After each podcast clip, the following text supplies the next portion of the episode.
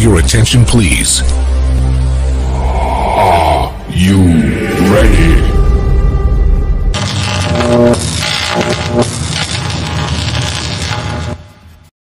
Fala aí, galera, beleza? Se você não conhecer o canal, eu vou pedir para você se inscrever, para você ficar na casa.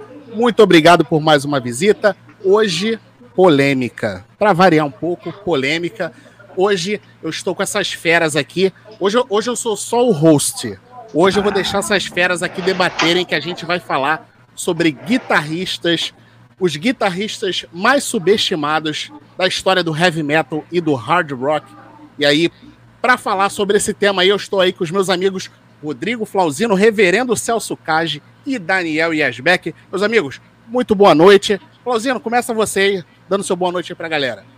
Pô, não entendi, cara. O vídeo não era sobre a gente, nós somos os mais subestimados, eu e Daniel. Cara, sabe que teve gente que me perguntou isso? Pô, o, o Flauzino e o Yasbeck, eles são, eles são subestimados? Realmente, é, eu acho, muita cara, gente... Eu acho que a gente é muito subestimado. Eu também eu acho, Eu acho que cara. a gente merece mais... Mais, mais reconhecimento. reconhecimento eu, eu, acho, acho. eu acho isso também. Eu acho isso também.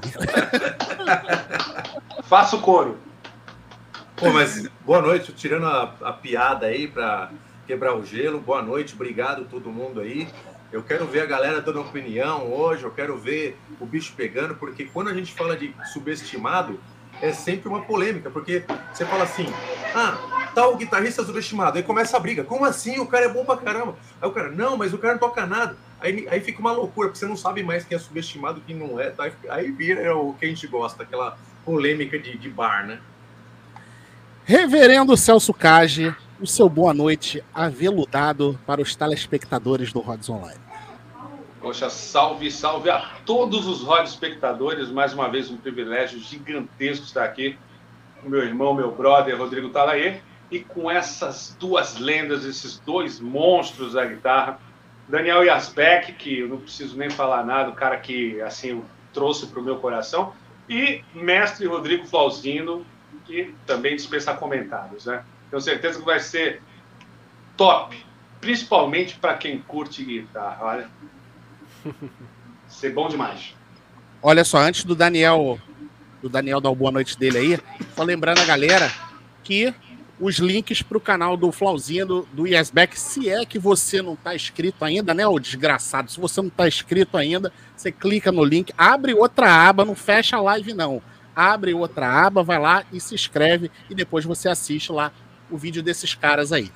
Daniel, seu boa Fala noite. aí, né? mano. Boa noite. Ó, já vou até começar aqui, ó. Se inscrevam também no canal do Israel, que tá aí, que eu vi hoje. Ele fez um vídeo do Vini Vincent, daquele EP bizarro do Vini Vincent. Não sei se vocês lembram, né? Euphoria, que era horrível. Ele fez lá um vídeo. Esse cara Horrível. é bom. Mas vamos lá. Ó, O Vini ainda Vincent bem. Por si só já é bizarro, né, Daniel? Bom, ainda bem que a gente não vai falar dos superestimados, que aí ia ser polêmico, aí ia dar briga, aí. A gente pode fazer uma outra live falando sobre Ah, isso. né? Porque amizades se perdem quando você fala isso, né? Você fala, "Ah, não, esse cara aí estão dando muita bola pra ele, não é isso tudo, não. Aí que o bicho pega. A gente vai fazer o contrário, né? A gente vai falar dos coitadinhos, dos caras que mereciam mais reconhecimento, porque eles são ótimos, mas a galera despreza. Boa noite, galera aí que, que veio. Acho que ninguém veio me ver, vie- vieram ver vocês. Mas boa noite a to- todos. Ó, então, antes da gente começar esse debate aí, mais uma vez, boa noite a todo mundo que está assistindo a gente. É, quem já está aí? Glauco, João Paulo, Clatu Barada Nikito, Jorge Andrade, o Nicolas, Marcel Yanuki, Marcel. é, Guilherme Silva, Renatinho da Metal Station, Sônia Regina, o Israel, Eduardo Gomes. Então, vamos começar já polemizando. Porém, antes da gente começar esse bate-papo, fazer o meu merchan aqui, mandar um beijo para a primeira dama do Rods Online, Eliane, meu amor.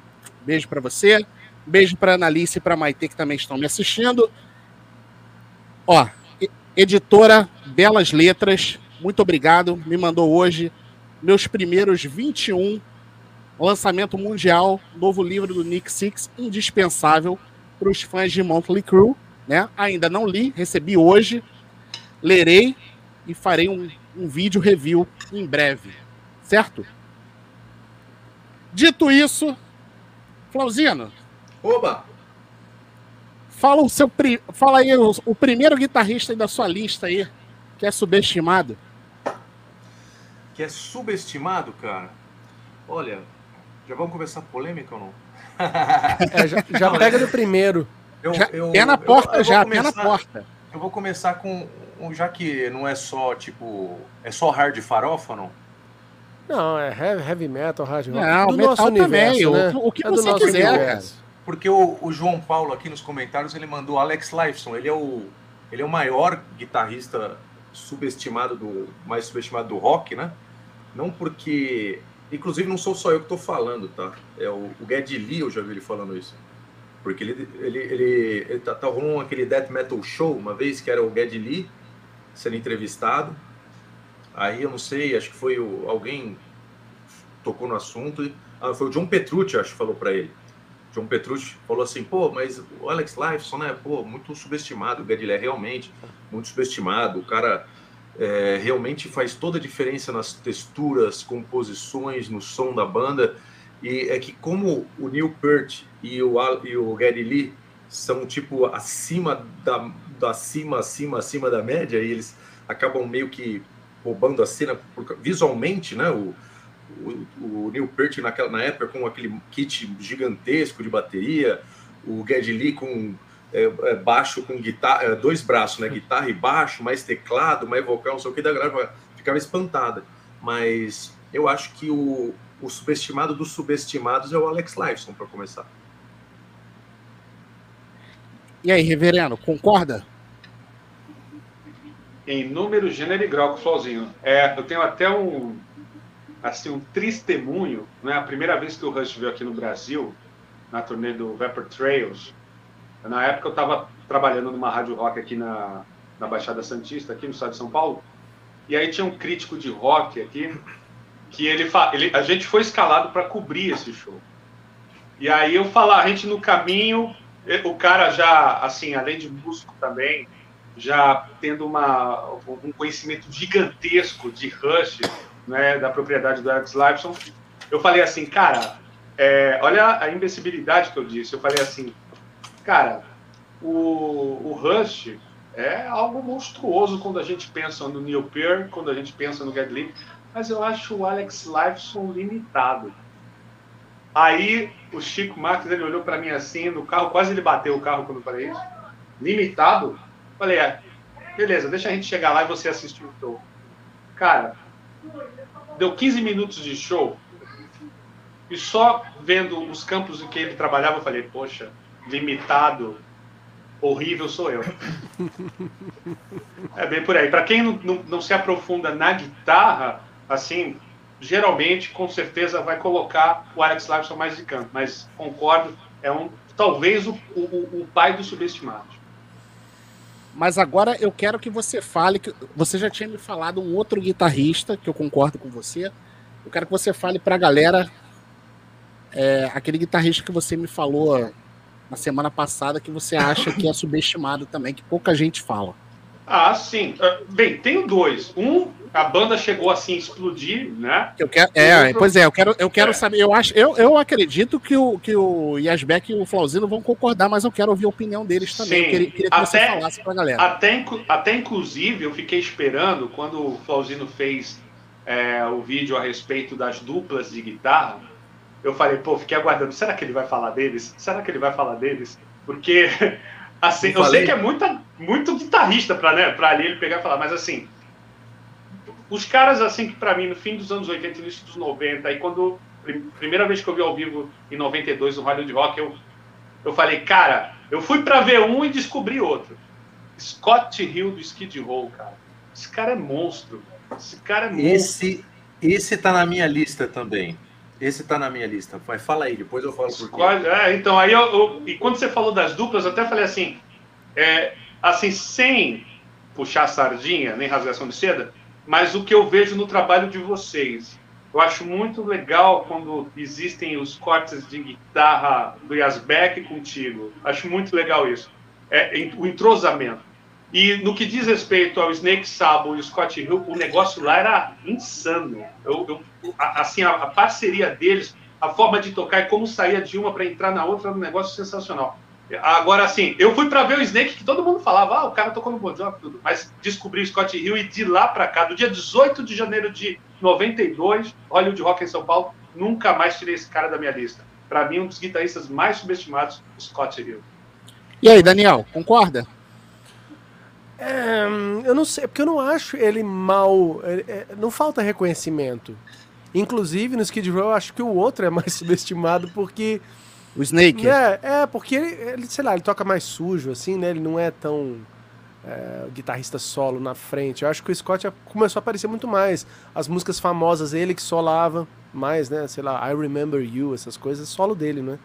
Mas, mas olha só, mas Daniel, mas tem uma questão aí que nós que somos fãs, a gente reconhece ah, o cara. Sim, sim, sim. Mas para o público rock, metal é que... em geral, será que esse cara não é subestimado, cara? Pode ser, mas é que assim, eu vou pegar um pouco mais pesado aqui na, na minha abordagem, porque eu acho que o subestimado também é, na verdade, é, detonado. Tem uns que a galera fala muito mal. Ninguém fala mal dele, ninguém fala mal do cara do Rush, né? Do Rush. Deixa eu caprichar aqui.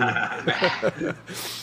Ninguém fala mal, só não dão a devida né, importância. Porque, porra, o cara, como, como o Rodrigo falou, o cara deveria ter feito uma guitarra diferente, né, para ele, né, no Rush, para poder destacar, porque pelo menos ou ficar dentro, sei lá, de uma, de uma esfera, assim, um globo da morte. Alguma coisa ele tinha que ter feito, cara, porque ficar só ali. Aquele, com... Você vê, ele até usava aquele double neck, né? No... Sim, mas não é, rolou, né? Não, não rolou. Não, ele, ele, tinha que estar tá dando em cima de um carro, alguma coisa. Ele pisa nos pedais também ali para fazer aquelas bases hum, e tal, e não rolou. É, é.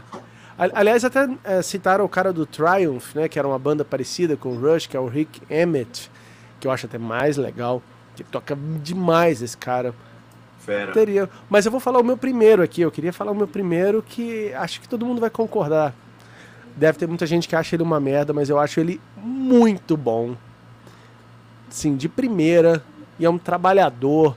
É um cara. Ele é ridicularizado, tadinho. Que é o Tommy Thayer. Ah, do Kiss. Pode crer. Sério, porque esse cara tem um histórico. Sim. Né?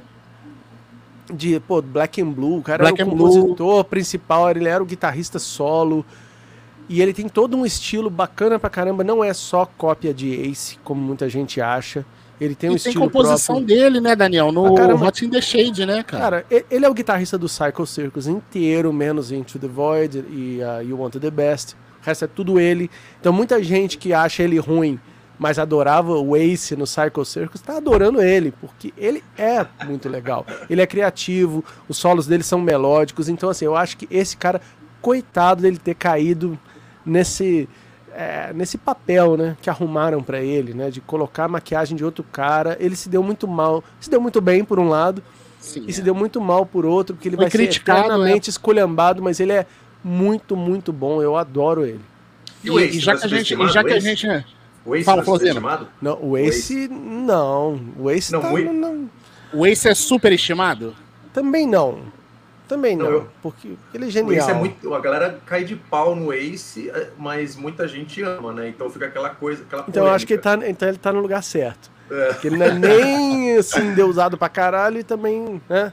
Mas olha só, já, já que o Daniel puxou, puxou o Tommy Taylor aí do Kiss, é, vocês acham e aqui todo mundo eu sei que é fã fanático de Kiss, vocês acham que o Bruce Kulick, fora do Kiss Army, ele é reconhecido? Não. Eu acho, eu acho que ele, eu acho que ele é um dos guitarristas que é subestimado. É, assim, eu não, eu não sou guitarrista, mas tá na minha lista. eu acredito que tecnicamente, cara, ele é um cara muito bom e eu não vejo as pessoas falando de Bruce Kulick. Da mesma forma como eu não vejo, como eu não via muita gente falando do Paul Stanley na época que ele, porra, tava com o vocal dele é, top, né? né? cara? Na época ali do, do Revenge, do, do Hot Bom, the Shade. No caso aí, do Bruce, no caso do Bruce é que fica evidente a falta de eu não vou falar carisma, mas ele não é tipo um artista no palco como são os outros. Até mesmo, ele- eles até falam né, que antes ele era muito paradão, mas até mesmo no Monsters de 94, vocês lembram do show? O Bruce é aquilo ali, cara.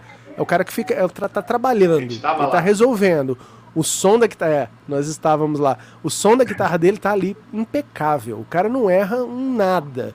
E é muito bom, dá toda a segurança pro Paul Stanley ficar lá requebrando e, e dando cambalhota. Eu Aliás, acho o- ele ser subestimado. Ele é subestimado. O Bruce Então- é subestimado. Ó, quer, ó, quer saber? Ó, olha, ó, o Bruce é subestimado. O Vini Vincent é superestimado. Não, não vem Não com por- essa, não. Não Vamos pela, quebrar o pau aqui. não pela, não pelas composições e tudo, mas e- a fritação dele é muito chata, cara. É mó, mó loucura. Não É desnecessária, É desnecessária, nem o, Fauzi. o, Paul Stan- o Paul Stanley, ele faz aniversário no mesmo dia que eu. É. Aliás, eu faço, eu faço aniversário no mesmo dia que o Paul Stanley.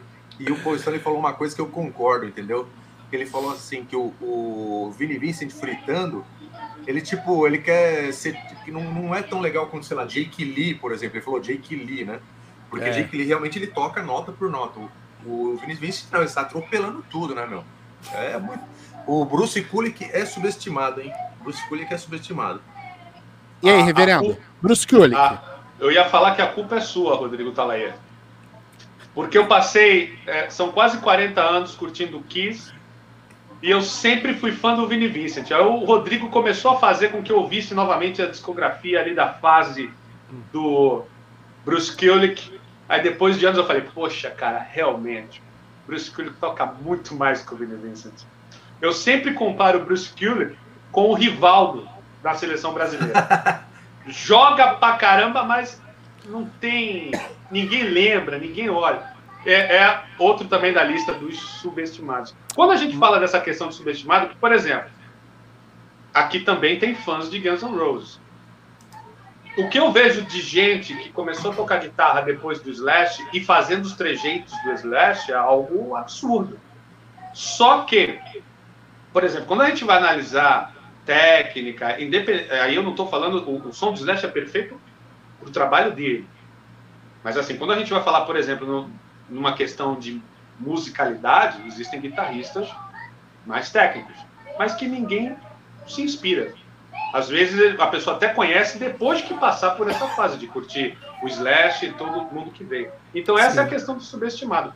Quando, quando a gente começa a tocar, começa a descobrir, aí a gente vai ver que o mundo vai além de Vai, de Satriani, de Hendrix.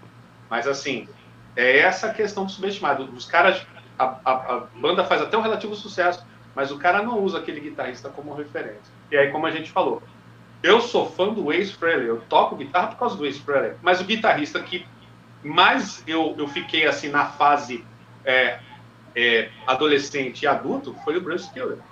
E demorou para eu compreender, pô, realmente o Bruce Kulick toca muito. Mas é isso aí, vamos lá, segue o jogo. Ó, apro- aproveitar que o reverendo, é, há, há uns minutos atrás, é, comentou aí sobre entrosamento aí do Flauzino e do Yasbeck na guitarra, eu, eu queria pedir, Flauzino, para você falar para a galera aí do novo trabalho de vocês aí, lembrando também a galera que o link para o vídeo da música Fallen Angel, que saiu, saiu, saiu essa semana, né? Saiu na sexta-feira e, pô, tá sexta-feira. tendo uma ótima repercussão aí. Muita gente tá entrando. Fala aí para a galera, Flauzino. tá comentando positivamente. No, esse vai ser o, o nosso primeiro álbum, RF Force, para quem gosta de heavy metal tradicional, quem gosta de hard rock também, cara, vai curtir. Eu e o Daniel dividindo a guitarra, o Daniel, além de tudo, mixou e masterizou. E tem os nossos brothers, o Marcelo Saracino no vocal, cantando pra caramba, meu irmão no baixo, Ricardo, e o Lucas Emílio na bateria.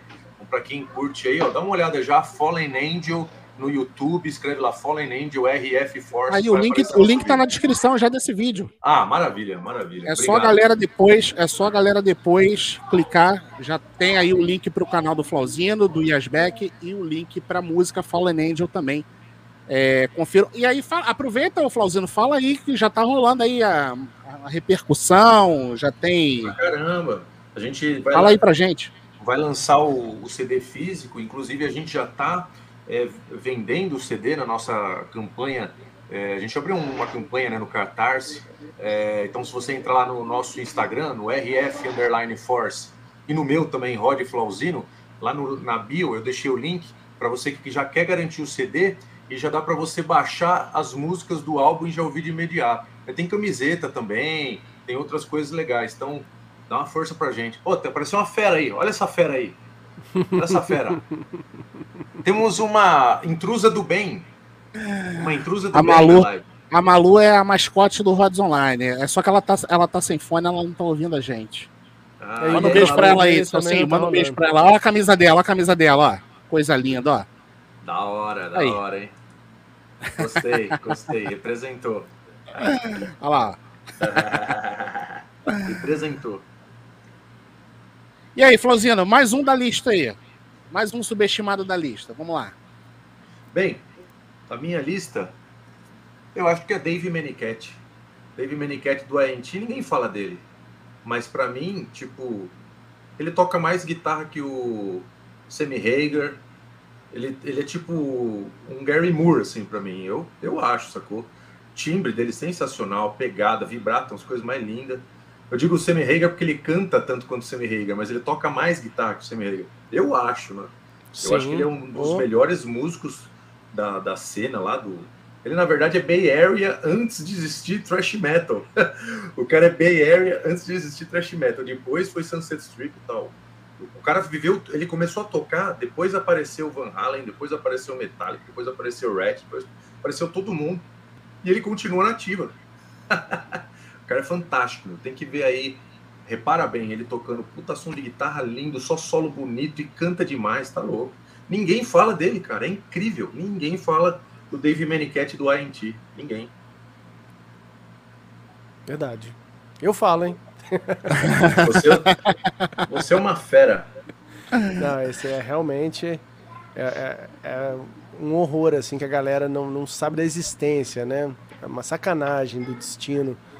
Mas acontece. O, olha só, eu vou, eu vou, eu vou perguntar pra vocês aqui. Eu, inclusive, eu estou até com a blusa aqui do, do Motley Crue. O que, que vocês acham do Mick Mars? Eu ia falar dele. É, É tava na minha também. Claro que é, né? Porra. Ele é o som do Motley Crue, cara. Não tem, pra mim, sério, é tipo 60% ele, 30% Tommy Lee e o resto pode dividir ali com os outros dois. Sério. Não, é riff, cara. O Motley Crue é uma banda. Ah, convenhamos, a gente ouve Motley Crue pra ouvir o quê? É a vozinha do Vince Neil? Ou é aquele, aquela riffzeira massa, afinada em ré ali desde sempre? Porra, cara. É ele, velho. Ele é a banda. Agora, olha só, mas tem. Já que você falou, já que o Daniel dividiu aí o Motley Crue em porcentagem, o Nick Six, o Nick Six não é o, não é o compositor principal Ah, e o, Sim. e o mas- Mick Mars ele toca, só. né? Hã? Mas o, o Nick Six não é um cara que toca. Não, é, O pessoal mas até faz muita piada com isso, né? Que se pá, nem Isso. é ele que grava, porque é um negócio assim, é, é legal, mas não, não é isso tudo. Ele tem estilo, ele é um artista muito mais estiloso. Pra você ver, um baixista que aparece tanto, né? Isso aí é inquestionável. Agora, de tocar mesmo, o som do Motley Crue, pra mim, são os riffs do Mick Mars. E, e tem muita música com composição dele ali, então eu acho que ele é, é bem importante. E os solos também não tem nada contra, não. O pessoal dá uma debochada, eu acho bem legais também. É, cara, eu não entendo porque a galera debo... eu Assim, eu, eu sou suspeito pra falar, né, cara? Porque Motley Crue é uma das minhas bandas preferidas e eu gosto muito do, do Mick Mars, mas realmente a, a galera dá uma sacaneada, né, cara? Não sei porquê. Fala porque que ele o cara é feio. não toca, que ele usa. É o quê? É o quê? Porque ele é É feio? porque ele é feio, é. Ele é baixinho e feio, né? Olha só, mais uma vez, agradecer a todo mundo que está acompanhando a gente aí, todo mundo que está colocando suas mensagens no, no chat. E, ó, botar a mensagem do nosso amigo aqui, que faz parte da diretoria, Rodrigo Schelson, realizador de como diz o reverendo, ó, mandando um abraço pra galera, Salsinha, Asbeck, Flauzino, Capitão Menini. Capitão Menini é sacanagem, hein, cara, mas tudo bem. Olha aí, ó. O Chelsea, ó, o Chelsea, o Chelsea dando a. O, o Chelsea dando aqui, ó, o guitarrista pouco valorizado, Cris Oliva, Savatage. E aí, o que, que vocês acham? Ah, eu acho ele muito bom. Eu não sei Ah. se ele é pouco. É verdade, assim. Eu não. É que talvez pelo fato dele já ter falecido faz muito tempo, a gente não ouve falar muito dele, né? Acho que é mais por isso. Mas, pô, e a banda vídeos dele- também não, não foi pro primeiro escalão da parada, né? Também, então, por exemplo, tem vídeo dele, assim, você pega os álbuns, de uma pegada, né? Tem vídeo dele tocando Eruption com, sei lá, na escola, igualzinho, assim, Van Halen, tocando, ele tava na escola, tocando, assim, muito louco. Tem vídeo aí no YouTube. Agora, olha só. eu sei que cada um tem uma. Cada um tem o- uma opinião, mas vocês acham que isso aí, muito disso aí, é por conta do sucesso que as bandas alcançaram? Que alguns guitarristas acabaram sendo pouco falados? É, são duas coisas, né? Tem aquilo. É o lance artista do cara, como Slash, entendeu? Que a gente comentou. Uhum. Ou o, o cara do YouTube, o The Edge, ele não. Pelo amor de Deus, né? A gente que toca guitarra, ninguém. Aqui ninguém queria ser que nem ele, né, cara? Tipo, ninguém acordou. Quero estudar muito pra tocar que nem ele. Mas E também. Então, mas também não tem o que questionar, que o cara é um artista. É um símbolo, né? É, e outros caras que a gente adora não são. A maioria desses, aqui, inclusive, que a gente vai falar. E tem alguns que são casos de que eu não entendo a piada, tá? Que eu vou, tem um aqui que eu tô torcendo pra ninguém pegar antes de mim. Ai, ai. É o meu, mas vamos lá, vamos seguir. Vamos Então, já- então já fala, Não, Daniel. Já fala não, agora. eu não gostei que o Daniel falou mal do The Edge. Eu gosto dele, eu não gostei disso. Por que, que você tá pegando no pé do cara aí, mano? Posso saber? Ô, foi mal, foi mal, desculpa aí, desculpa aí. Eu gosto dele pra caralho. Que história é essa? Eu gosto dele, eu gosto dele, eu gosto dele, eu gosto dele, entendeu? Olha, eu, Entendeu? particu- Entendeu? eu particularmente acho que o YouTube ele tá na melhor fase da carreira. Parado. Parado, sem tocar, sem fazer show, sem gravar, sem existir. É, Pô, eu, eu gosto, na verdade. Eu não assim, eu não sou fã, por exemplo, de Coldplay, assim. Mas YouTube eu gosto das músicas, tal. Acho que é que meu pai ele colocava muito em casa. De- é, tipo, na minha casa era assim. Quando eu era criança, adolescente. Meu pai trabalhava durante a semana, né? Horário comercial, e chegava no fim de semana, sábado e domingo. Ele botava o som no último volume, o bairro inteiro escutava. Você ia tipo seis casas para baixo, você escutava rolando. aí. Hoje eu dou risada, mas na época era infernal, bicho. Às vezes ele botava, já acordava todo mundo com, com o som. E, e às vezes dava vergonha, né? Que você tava andando na rua. Pô, quem que é a casa que tem o som? Era nossa. e, às vezes, e às vezes falando YouTube, assim, YouTube no último volume. Era legal. É, eu, eu acho que é por isso que eu comecei a gostar de YouTube, de tanto ouvir. Cara, deixa, deixa eu contar pra vocês uma história engraçada que aconteceu. É, numa dessas lives aí, aí eu falei que eu não curtia, cara, mas é, é só a minha opinião. não- pô, o cara que gosta, tá tudo bem, cara. Cada um tem, né? E aí, pô, o cara ficou puto que eu falei que eu não curtia YouTube, e o cara, porra, começou a, a se exaltar aqui, eu fui lá e bloqueei, né? Uhum. Aí, o cara não satisfeito, cara, ele criou outro perfil e voltou. Só que ele voltou tentando se fazer, se passar por outra pessoa, né? E aí ele tentou me convencer de que o YouTube era legal e que era a melhor banda do mundo. Aí ele, pô, mas o YouTube é a melhor banda do mundo, por que, que você não gosta? Eu falei, cara, eu não gosto porque eu não gosto, eu não sou obrigado a gostar. Aí ele começou de novo a se exaltar. Não, outro bloco. bloqueou de novo. Olha aí, ó. Voltou de novo. Olha aí, ó. Rodrigão, aí, ó, pra você que é fã do, do Yannick Gears, aí, ó. Cara, é, se o Yannick é subestimado, eu acho que você quer me colocar numa fria. Não, mas Lê, a, a- pergunta é um pouco diferente, hein? Ah, Ó, Ah, a pergunta tá falando ali, ó. que- Ele toca numa das melhores bandas do mundo, mas faz o mesmo solo há 30 anos. Verdade, eu acho que é muito parecido os solos dele, né? Ou sei lá, o do Dave também é meio, ficou meio parecido. Acho que o Adrian segue uma linha mais melódica, então por isso que não fica tão parecido. É, eu não sou tão fã dele, do Yannick, como um guitarra solo, né?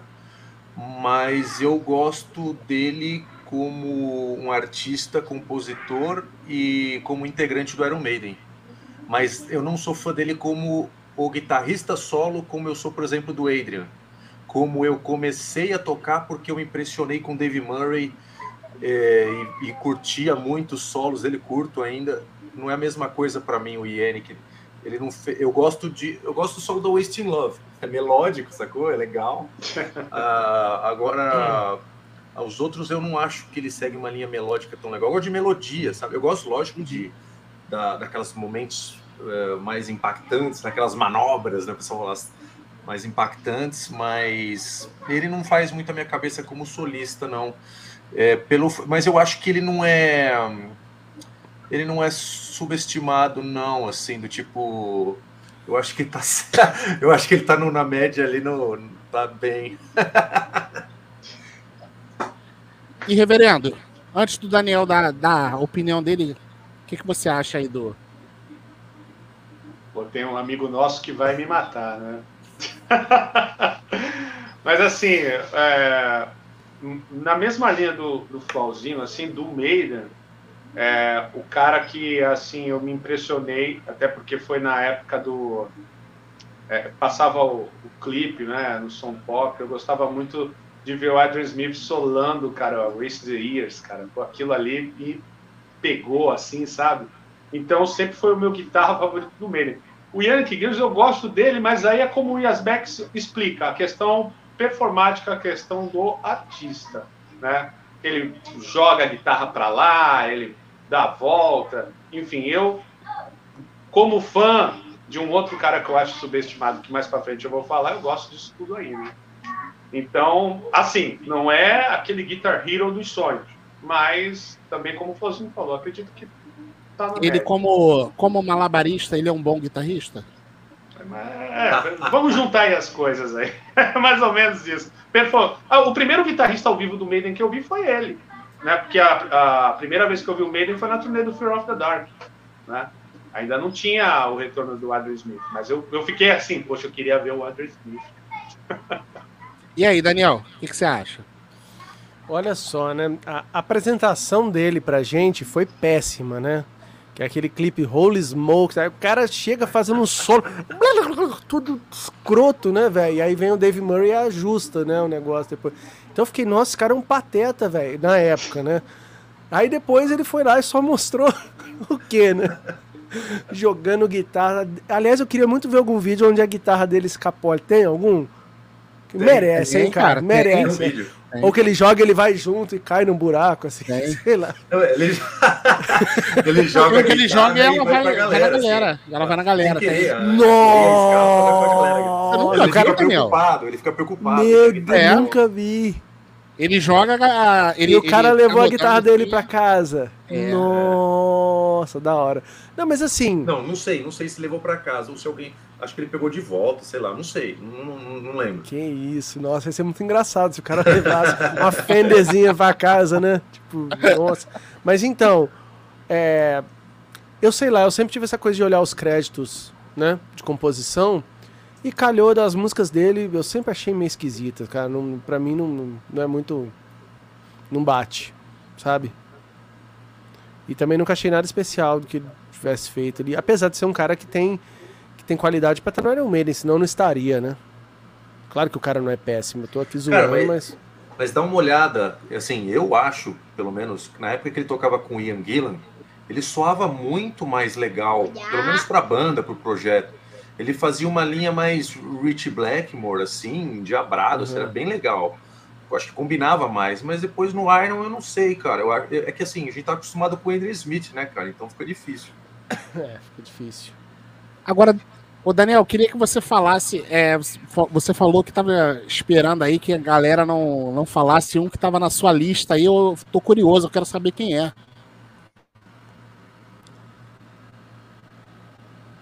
Daniel congelou, ele tá no. É. Ah, isso aí, ó. Ídolo máximo. Cara, eu gosto muito do Cici Deville também. Eu não, o pessoal é, é, é fala queria... muito mal dele, mas eu gosto também. Mas na verdade eu tava aqui querendo perguntar para vocês assim, qual que é a piada que eu nunca entendi da galera falar que ele toca mal? Nunca entendi também. O que, que tem de errado nele? A- É, além do visual ali, que ele é, ele é bizarrão e ele é doidão tal. Mas o que que tem? Os caras metem o pau muito nele, velho. Fala que tipo, ele é um dos piores, né? Nas listas dos piores ele tá sempre lá. Lembra que o site, o Metal Sludge, sempre tinha aquela sessão que os caras faziam entrevista e falavam, ó, numa escala de 0 a 10, quanto que você dá pra esses guitarristas? Ele nunca tirou mais do que zero. Nunca.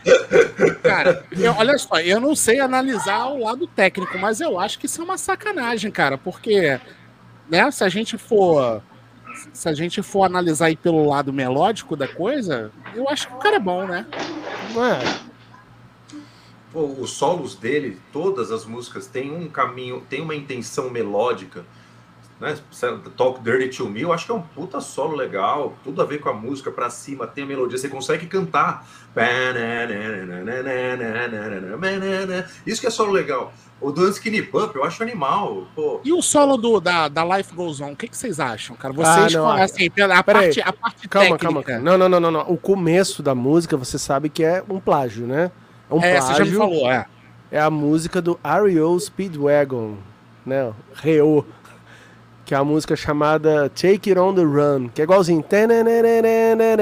É idêntico. Mas o solo do meio da música que você tá falando, Isso, isso.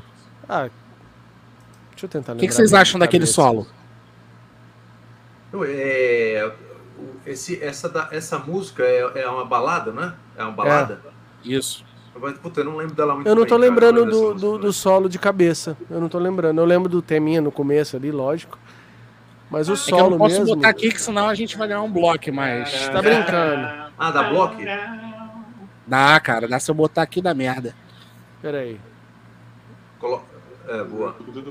Ó, enquanto, enquanto, o Daniel, enquanto o Daniel procura ali pra ele, pra ele relembrar, é, o Lapa de Lima tá perguntando aqui, ó.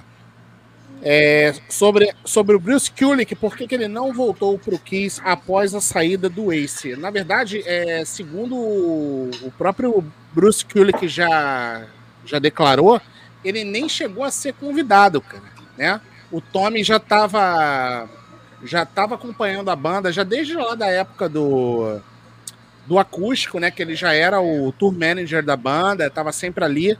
Então, é, quando o Ace já começou a vacilar, que o Ace estava perdendo voo, o Tommy já tinha uma roupa de Spaceman ajustada para o Tommy.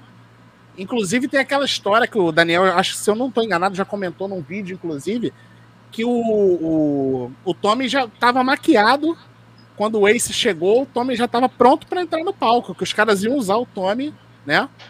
Então, na verdade, o Bruce Kulick ele nem chegou a ser convidado para fazer parte do, do Kiss com a maquiagem e, segundo ele, ele não aceitaria porque ele, ele entende que ele já tem a história dele é, com a fase sem as maquiagens, que foi a fase dos anos 80, e que ele não aceitaria voltar Só é, pro que, Kiss. ó, recentemente eu vi uma coisa que ele falou o seguinte.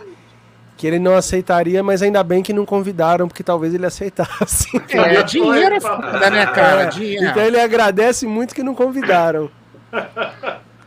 Dinheiro, né, cara? Dinheiro. Pô, E aí, Daniel, lembrou da. Lembrei, porra, um puta solo. Solo legal pra caralho. Não é? Eu vi aqui. Baita solo. Tem vários momentos, né? Momento melódico, momento fritação. É meio assim, é meio- ele fica ali na pentatônica, mas, cara, um dos solos mais legais que tem é o da Come On Feel the Noise do versão Quiet Riot, que é uma pentatônica safada também da guitarra ali, mas que dá um efeito legal pra caramba. Né? Então, Inclusive, você acabou de lembrar um guitarrista que eu acho que subestimado pelas pessoas, que é o Carlos Cavazo, né? sim, pô, ele tá aqui na minha lista também, já vamos nele aí, ó. Carlos Cavazo, cara. ele é um O cara foi fazer base no. Rat depois, né? É, cara, é isso que eu ia falar. Foi fazer Que base no sacanagem, né, Mas velho? ele teve um papel é, de, de ponta ali no álbum que eles gravaram, no, no Infestation. Tanto é que acho que uma ou as duas, dois singles ele co- compôs ou co-compôs. Ele, ele é muito, ele botou muita mão na massa ali e fez um puta trampo. É que eu acho que como o Warren já tinha os solos das músicas, também eu acho que ia ser meio foda falar, ô Warren, esse puta solo que você gravou aí e fez, deixa que eu faço. sacou? Dá pra... Ia ser meio estranho. É, ele solava até, que uma, em- como era na história do Rat, Mas o Warren Warren, de o Warren de Martini é também subestimado também? Não. Vocês acham? Não, é, não. Não, ele não. Todo mundo fala Não. bem dele. Quem é subestimado, talvez, um pouco mais. Se, quem é subestimado, na verdade, é o Robin Crosby, né? O Rob- Robin Crosby tem uns solos legais, assim tal. É que ele não é tão guitarrista, na minha opinião, quanto o Warren, porque o Warren ele nível. Sempre foi colocado no, no topo com o George Lynch, com o Jake Lee, né? Era aquela trinca, né, dos caras, né? O, é o, o É. trio do, do rock and roll lá, do Sunset Strip. Só que o, o- ao mesmo tempo, o Robin Crosby tinha músicas legais, ele tinha os solos que, eles, fa- que ele fazia eram mais simples, mas eram legais, né? É, e ele era uma figura querida na banda, né? Ele era uma figura ali meio de Ah, liderança. as músicas também. dele eram muito mais legais. E ele. Aquele, tem um documentário, um Behind the Music, alguma coisa dessa aí, que fala que ele vai perdendo espaço e foi, foi sendo jogado pra trás mesmo. E ele ficou ofendido com isso e foi parando Mas- de participar. Aí os discos vão ficando ô- cada ô, vez Daniel, piores, velho. Mas, mas ali teve o seguinte também, cara. Eu acho que foi muita questão da, de que ele começou a. De que ele começou a abusar muito das drogas, e aí ele começou Sim. a vacilar ao vivo e os caras já Mas estavam por isso também. Ele, pistola. ele Não, fala que foi por isso. Que ele vê o cara ali, todo mundo só em cima do cara e ele ficando pra trás. Aí ele foi, Uhum. foi agravando os problemas dele, né? Não sei, eu sei que eu achava muito mais legal o Rat com o envolvimento dele. Quando você lia nos discos o nome dele várias vezes nas músicas, elas eram melhores do que depois. Quando ele começou a faltar. Aquele Detonator, né, de 90, acho que ele nem toca no disco. Mas, cara, é assim, é, eu acho. é, o Ratch é a melhor fase com eles, beleza. Mas as músicas, Detonator, aquela a trilha sonora do filme lá, Nobody Rides for Free, né? A música, eu acho essas músicas animais. É que dá uma cara diferente. Assim, Ratch continuou, na minha opinião, fazendo música boa. Só que ele era mais legal com o Robin Crosby, né? Porque como no todo, no todo, né? É, eu- eu- mas eu acho que eles continuaram fazendo música boa, assim, sabe? É que ele é- eu acho que ele é subestimado, sim, ele é subestimado, cara. Agora, eu, eu, eu acabei cortando, o Flauzinho ia falar uma parada, eu acabei cortando. Eu vou pedir para você voltar, que é do justamente sobre o Cavazo. Será que não cabia não dele virar ali pro Warren de Martini e falar assim, peraí, essas músicas aqui deixa aqui com o pai que o pai resolve. Não dava para ele Não, fazer cara, isso. eu não? acho que não, eu acho que não, porque por- é que nem você tá jogando, você tá jogando bola com, não, eu vou dar outro exemplo que o futebol não vai dar certo. É que, é que nem você vai pro- protagonizar o, sei lá, o, o remake do Scar no, no teatro. Vamos pensar em teatro. O cara que faz o Scarface, é o Al Pacino. Você vai chegar, não, deixa que eu faça o Scarface hoje.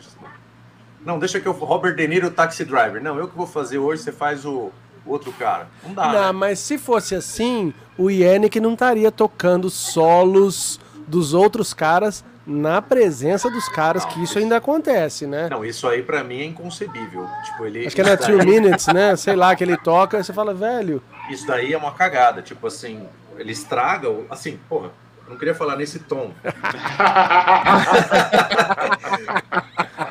Por exemplo, o solo da The Evil Dead Man Do, eu acho ele lindo. E os cara, ele vai lá dobrar com o. Às vezes ele tem solo que ele vai e faz no lugar do. Acho que o solo da. Não foi o solo da The Evil que ele fez? Porra, pelo amor de Deus. Ah, o solo da The Trooper, eles sempre dobram e fica meio. o, solo, o solo da. Tem outras também. Fica parecendo quando você vai dar uma canja no show, assim, vem um cara pra tocar, e você não sabe quem faz o solo e os dois fazem, fica horrível. É tipo Né? isso. Fica parecendo é, quem fazia isso é o Tony Iommi, né? Ele gravava duas guitarras e ficava uma em cima da outra, assim e tal. né? Mas lá era mais legal até. Não é. Agora, olha só, falando, falando em guitarras dobradas, eu vou pedir, aproveitar agora que entrou mais uma galera, que a audiência aumentou, eu vou pedir para o Flauzino e para o Yasbeck falarem novamente sobre a RF Force. Ó, ó o jabá, ó o jabá. Pô, obrigado.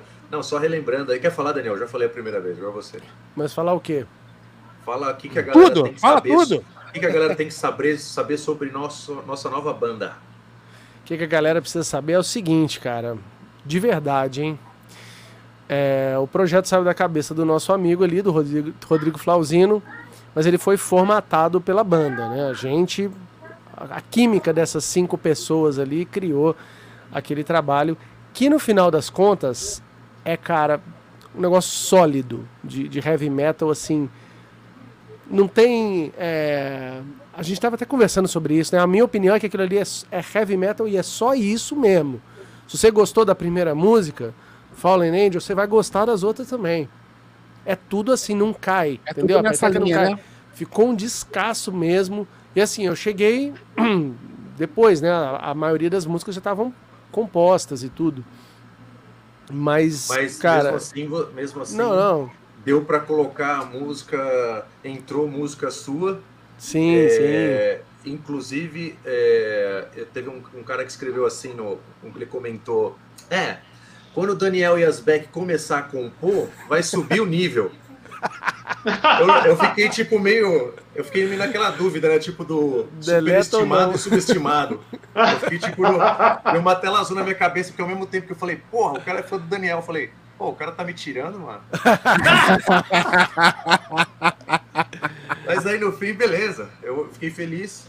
É, eu acho que além de, de lance de composição, todo mundo trabalhou na, nas músicas juntos é, tem ideia de todo mundo. Então, beleza, eu tenho, eu, alguém tem ideia de uma música, mas se não tiver aqueles elementos colocando a, o som deles, a interpretação deles, não vai ficar tão legal quanto, Sim. sacou?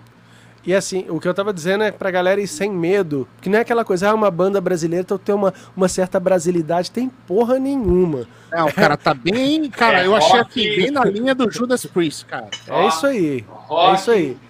É, é aquela é aquela essência mesmo, aquela gotinha que você espremeu a pedra, saiu aquele. É ali, ó. Aqui, a eu, gente fez. Que é, eu acredito que é aquilo que você falou.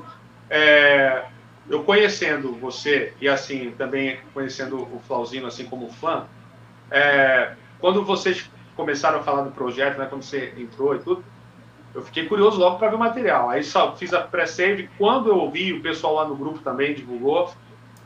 Falei, cara, é aquele disco que eu compro sem medo de me arrepender. Pô, que, que eu legal, sei que eu cara. quero ouvir. Se você gosta de rock, é isso daí. E eu tô falando aqui sem demagogia nenhuma. Demagogia nenhuma. Bacana. Muito obrigado. Muito obrigado mesmo. E ao mesmo Ué, tempo mais também. Uma vez, no... lembrando a galera que o link para a primeira faixa, né? já tá aí na descrição desse vídeo. Então, se você não assistiu, assista depois. RF Force, Fallen Angel. Fala aí do. Fala aí do, do CD que vai sair, por favor. A gente vai é. lançar um CD, é, vai lançar o CD físico e a data é dia 27 de fevereiro. Mas você já pode ir encomendando o CD na nossa campanha do Catarse, campanha do RF Force lá no nosso Instagram, tanto da banda RF Underline Force, quanto no nosso pessoal, no meu Rod Flauzino, no link da bio tem lá o link para você clicar e já pedir o CD, você já consegue baixar as músicas, já ir ouvindo, mas o CD físico chega logo e a gente vai mandar é, assinado para a galera aí.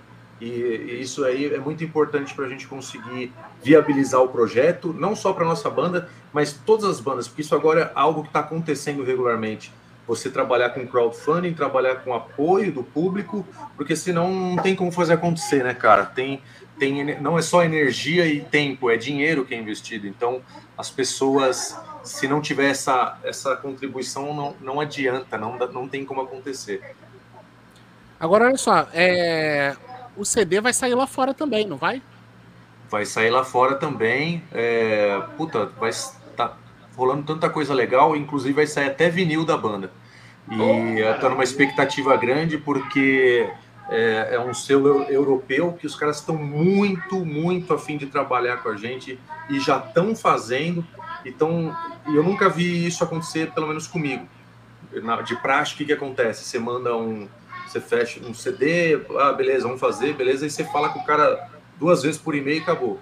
Dessa vez não. Dessa vez a gente está fazendo reunião, a gente está traçando estratégia, plano, tudo junto e está indo muito legal, cara. Tô muito, tô muito otimista aí. Eu, tô, eu já estou muito feliz com a repercussão da nossa banda, mas eu estou muito otimista que a gente vai conseguir atingir muitos públicos é, que eu nem esperava, assim, e tá no caminho. E vem cá, cara, e, e, questão de shows, como é que tá? Porque a gente tá nesse impasse aí, né? Tem muito, é, tem muito evento que voltou a ser cancelado. E aí, vocês já estavam com, com shows a, marcados e. Não, como é que tá essa questão aí dos shows? Fala aí, Daniel. Então, né? Como a gente está vindo de uma pandemia. Ainda estamos, não, né? Na não, é verdade, é sério. É, então, como a gente não tem certeza, né? Mas claro que eu estou fazendo shows, o Rodrigo também. Só que hum. isso não tava nos planos, porque geralmente é, né? Uma banda se forma e a galera já pensa em fazer show até antes de gravar o disco. Como a gente estava no momento mais acentuado e sem vacina, ainda sendo aquele caos total, o momento era justamente da gente sentar, né? E ó, vamos fazer o disco com calma. O foco foi vamos elaborar. Na... É, né? Então, agora que o disco saiu, a gente até se pergunta, e aí? Não, agora a gente tem que lançar, agora a gente tem que fazer show de lançamento, e agora a gente tem que fazer um monte de coisa que a gente ainda não tinha é, preparado para esse momento. Uhum. Né? Mas vai acontecer. Vai acontecer porque já tem muita gente cobrando, né? Já tem, inclusive, já duas pessoas envolvidas com eventos regularmente, que eu já falei com elas diretamente, elas vieram falar alguma coisa comigo, que elas gostaram do trampo. Então tá bem promissor nesse aspecto. Só a gente torcer para Covid deixar. Reverendo, puxa mais um guitarrista aí, que enquanto eu vou lendo aqui a que a galera tá escrevendo. Vai lá. É, não, que eu, tô, eu tava gente... ouvindo esses dois aqui. Marcelo, me perdoe, mas tô na cabeça aqui. Fallen Angel! ah, isso aí, cara. Gostei do vocal. Aliás, hein? olha só, deixa eu aproveitar aqui, que a gente tá, antes do reverendo puxar mais um aqui, é, aproveitar que nós estamos ao vivo, irei comprar o meu CD do RF Force, só que eu não quero só autografado, não, quero com dedicatória, tá? Oh, Vou comprar, beleza, mas eu quero com dedicatória. Compraremos. Muito obrigado, Xará. é isso aí, cara. Você é fera. Muito obrigado. Vai, reverendo, puxa aí mais um nome aí pra gente. Bem, é um. É aquilo, né, que eu digo assim, é, a respeito da, da questão do subestimado, não é só a questão técnica, que eu sempre falo a questão do fã de hard rock, heavy, enfim. Mas um cara que eu não vejo, eu vejo músicos falarem, mas eu não vejo muita gente falar e eu sou apaixonado pelo cara Vito Brata. eu ia falar dele, mas na verdade é... É, é... legal que você mencionou aí. Diz aí o que, que você acha. Não, eu, eu, ia jogar esse nome no ventilador porque eu já vi vocês falando também, já vi você comentando a respeito, não é? E poxa, é uma banda, o White Lion é uma banda para mim que assim estava na hora errada, no lugar errado e por aí foi que poderia ter sido, acredito, fazer mais sucesso do que fez. E ele é um cara assim que eu, poxa, acho, para mim tem um timbre bacana, hoje não, mas assim, é, tem uma habilidade assim fora do comum. Eu, eu não vejo muita gente, principalmente, tem pessoas assim que já ouviram alguma coisa do White Lion, mas não nem mencionam quem é o guitarrista. Só é mais quem toca que conhece. É, o, o que eu acho do Vitor Brata é que ele é fantástico, ele é muito bom. Só que é exatamente o que o Clatubarada Nikito menciona aí. É, eu, eu falei, é certo ou não? Clatubarada Nikito. o que ele falou aí é que, cara, o, o, fraseado dele, ele não tá copiando o Ed Van Halen, mas é muito parecido. O jeito que ele aborda, não tem como não associar. E ele é um dos caras que, que veio antes, é, que tipo assim, é, antes assim dessa fase de que era comum hoje você ter pessoas parecidas com, com, as outras, né? Por exemplo, você tem hoje em dia tem o Greta Van Fleet, é um grande sucesso e é parecido com o Led Zeppelin, né? É, é um grande sucesso. Na época não, era mais inadmissível, né? Esse tipo de, de coisa. E eu acho que ele, ele acabou ficando na, na sombra muito por causa disso, né? O pessoal falava, é, tá copiando o Eddie Van Halen e tal, tem umas histórias assim. Agora, White Lion. White Lion não é uma banda que ainda fez a minha cabeça. Eu já tentei várias vezes, apesar de achar eles muito bons e o trabalho deles é muito bom. Eu estou falando uma coisa de gosto, né? Aquela coisa de gosto Sim. de gostar de, da música e tal. É, eu, eu, sou muito mais, por exemplo, Firehouse, né? Uh, não sei o que vocês Também acham, aí, inclusive, do guitarrista do Bill Leverett. é, se o Bill Levert ele é subestimado ou não. Eu acho que ele tá, tá bem. Eu não, eu não vejo ninguém. Cara, eu, eu assim, eu assisti o Firehouse ao vivo. E mais uma vez, ressalto, né? Eu não sou guitarrista, mas eu achei o cara muito bom, cara. Eu É achei bom, ele é muito bom. bom. Ele é bom, mas é, eu não acho ele subestimado, não, sacou? Tipo, beleza, ok. Ah, um que eu Assim, acho. mas, mas, mas eu não vejo, o Flauzino, eu não vejo a galera falando tanto dele, cara. Nem do Firehouse, né? É. É, cara, eu não sei, assim, eu acho que é meio que um lance de que o Daniel falou, né? Às vezes a banda não ficou muito grande, ou foi só um momento, então dá uma. Eu, eu acho que a associação, o sucesso do Firehouse é muito em cima das baladas. É, E a galera que gosta de balada, é, ele gosta da música, sim, mas ele não tá. É uma galera que gosta de pop, talvez. Eles não estão interessados em saber quem é o, o guitarrista, o baterista, a ficha técnica. Eles gostam da música, ah, eu gosto dessa música, sabe? É, não é muito fã de rock and roll que vai na ficha técnica, assim, sabe? Eu acho que é mais por isso, mas os caras são bons. Reverendo Celso Cage, pode falar. Ah, não, eu ia falar, queria ver o Daniel falando também a respeito. Daniel vai falar depois, pode falar. Não, então, é. Assim, é, é aquela questão, como, como o Flauzino falou, mas assim, o que eu vejo, o prisma do, do fã de rock, né? E assim, eu, eu vejo algumas pessoas. É, é que assim, quando a gente fala aqui no Brasil, é, chega a ser redundante a gente dizer que o Brasil é um país de dimensões continentais, né? E assim, na minha região, quando a gente começou a ouvir rock, a, a, a ter essa coisa de rock, alguns se aprofundaram mais e outros menos. Então, aqui, por exemplo, no que diz respeito ao White Lion, algumas pessoas conheceram, mas lembram das músicas e não lembram dos músicos. Sim. Assim como também o, o, o Flauzino falou acerca do Firehouse. Pô, tem gente que. Pô, o Firehouse veio no show da Xuxa, cara. Pô, eu não lembrava dessa. Eu É, lembro do cara. I live my life for you, pô. I live my life for you. A primeira, a- inclusive, a primeira vez que eles vieram, eles foram no show da Xuxa e não fizeram show ao vivo.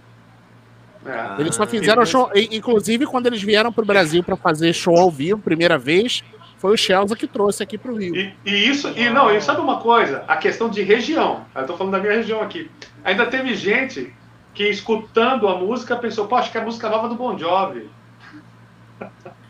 Sabe o que é interessante? Tem uma, um, eu tenho um documentário né, do, do, do Firehouse e tal. Tem umas coisas sobre Firehouse. E eles, apare, eles apareceram num momento que estava começando o lance do grunge, né? É, bem próximo ali. Aí na América, né, obviamente deu aquela caída, mas eles fizeram muito sucesso no Japão. Então talvez a gravadora estava investindo forte, trazendo eles, por exemplo, Brasil, América do Sul, em programa só para divulgar, para ver se acontecia alguma coisa, né, para ven vender CD, é, vender álbuns, né, na época. Porque na América não estava nada promissor para ele, né? Era como isso aí. Ó, você foi no show do no Rio, né? Ele- Eles foram só manifesto. Foi, foi no show né, do, Rio. do Rio em 2007. Muito legal. Eles são. Eu vi eles ao vivo. Eles, eu vi um show deles ao vivo. Eles estavam. to- Eles tocaram o primeiro álbum na íntegra e mais algumas músicas. Foi animal. Eu que eu tinha visto antes alguns vídeos e não tava tão legal. O vocal tava zoado, tal. Dessa vez eu vi tava lindo, tava animal, animal. Daniel, fala que o reverendo quer te ouvir, Daniel. Do, do White Lion. É.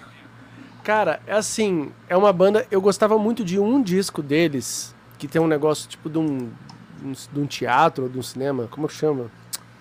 É Main Attraction, que chama o, di- o disco. Que era o único que eu ouvi muito. Os outros eu ouvia falar, ah, ah, é um hard rock uma hora eu escuto aí. E esse outro eu tinha gostado bastante. Mas eu gostava pelas músicas. Não assim, eu não ficava pirando muito. Olha que guitarrista foda. Eu sabia que ele era um guitarrista de primeira, mas talvez fosse uma coisa minha, assim, não... eu- eu é difícil eu gostar de uma banda por causa do guitarrista só, sabe? Eu me ligo mais em riffs, né, e melodia de voz, então... Mas com certeza ele é foda porque ele era endeusado até, né, nos anos 80, naquele período curto onde a banda foi grande, ele, as revistas de guitarra todas a- tinham ele pra caralho, assim, né, ele devia ser é, patrocinado por um monte de marcas. Assim. Então, assim, eu não acho que ele é tão subestimado desse jeito. É que não durou, né? Eu acho que ele parou de tocar, não foi isso? Sim. Então aí, é, aí se justifica mais o esquecimento dele, né? E faz uns bons 20 anos aí já que ele parou, se eu não me engano. É, né? É. Pegou, pegou asco da coisa, né? Infelizmente, né? Infelizmente. Ó, eu já vi o, eu já, o Márcio perguntou aqui do, do Phil X, eu já vi o Flauzino falando, mas eu vou pedir para vocês comentarem, e inclusive o Flauzino comentar novamente, é, para vocês darem a opinião de vocês em relação ao Phil X. Vocês acham que ele é subestimado? Pegou uma pegou um, um rojão aí para substituir Rich Sambora? O que, que vocês acham? Começa aí, Flauzino. Cara, eu acho que o, o Phil X. é, eu não sei, eu não tenho acompanhado o público do que do que o Bon Jovi. Acho que o público do Bon Jovi em si não tá ligando, né? Quem, eu acho que eles estão ligando pro John Bon Jovi, né? eles não elas. É, geralmente ela, geralmente é o que Aliás, eu preferia que eu preferia que voltasse o Rich Sambora e tirasse o John Bon Jovi. Boa. Isso faz vocal sentido. tá melhor. Tá cantando mal pra cacete. Puta Mas que eu- pariu. Eu acho que eu não, eu não vejo o Phil X. Não, não dá pra falar que ele é subestimado. Ele é muito bom, cara. Ele é muito bom. Ele toca muito, canta demais. Ele tá fazendo o trampo dele de músico contratado, né, no Bon Jovi. Ele não tá colocando a arte dele ali do jeito que o Rich Sambora colocava, né? As pessoas sentem falta do Rich Sambora com razão, né? A gente tem, a gente faz a associação com o artista que a gente gosta, não é só a música. E o Rich Sambora sempre foi muito importante no, no Bon Jovi. E nem digo, e nem, nem pela parte de guitarra, né? A parte de guitarra eu não acho ele subestimado, não. Eu, eu acho que ninguém, acho que tá no lugar ali. Eu acho que ele é, é um incrível, art- grande artista, mas eu não acho, eu não sou fã tão dele assim na guitarra solo, por exemplo. Eu gosto dele cantando, tocando, no modo geral, a a atitude dele, ele como artista. Lógico que tem solos legais, né? Eu gosto do solo da, sei lá, Living on a Prayer, da o solo da a, a balada lá Bed of Roses, acho bonito o solo e tal. Mas Tem foi reprovado no Kiss. É, foi, né?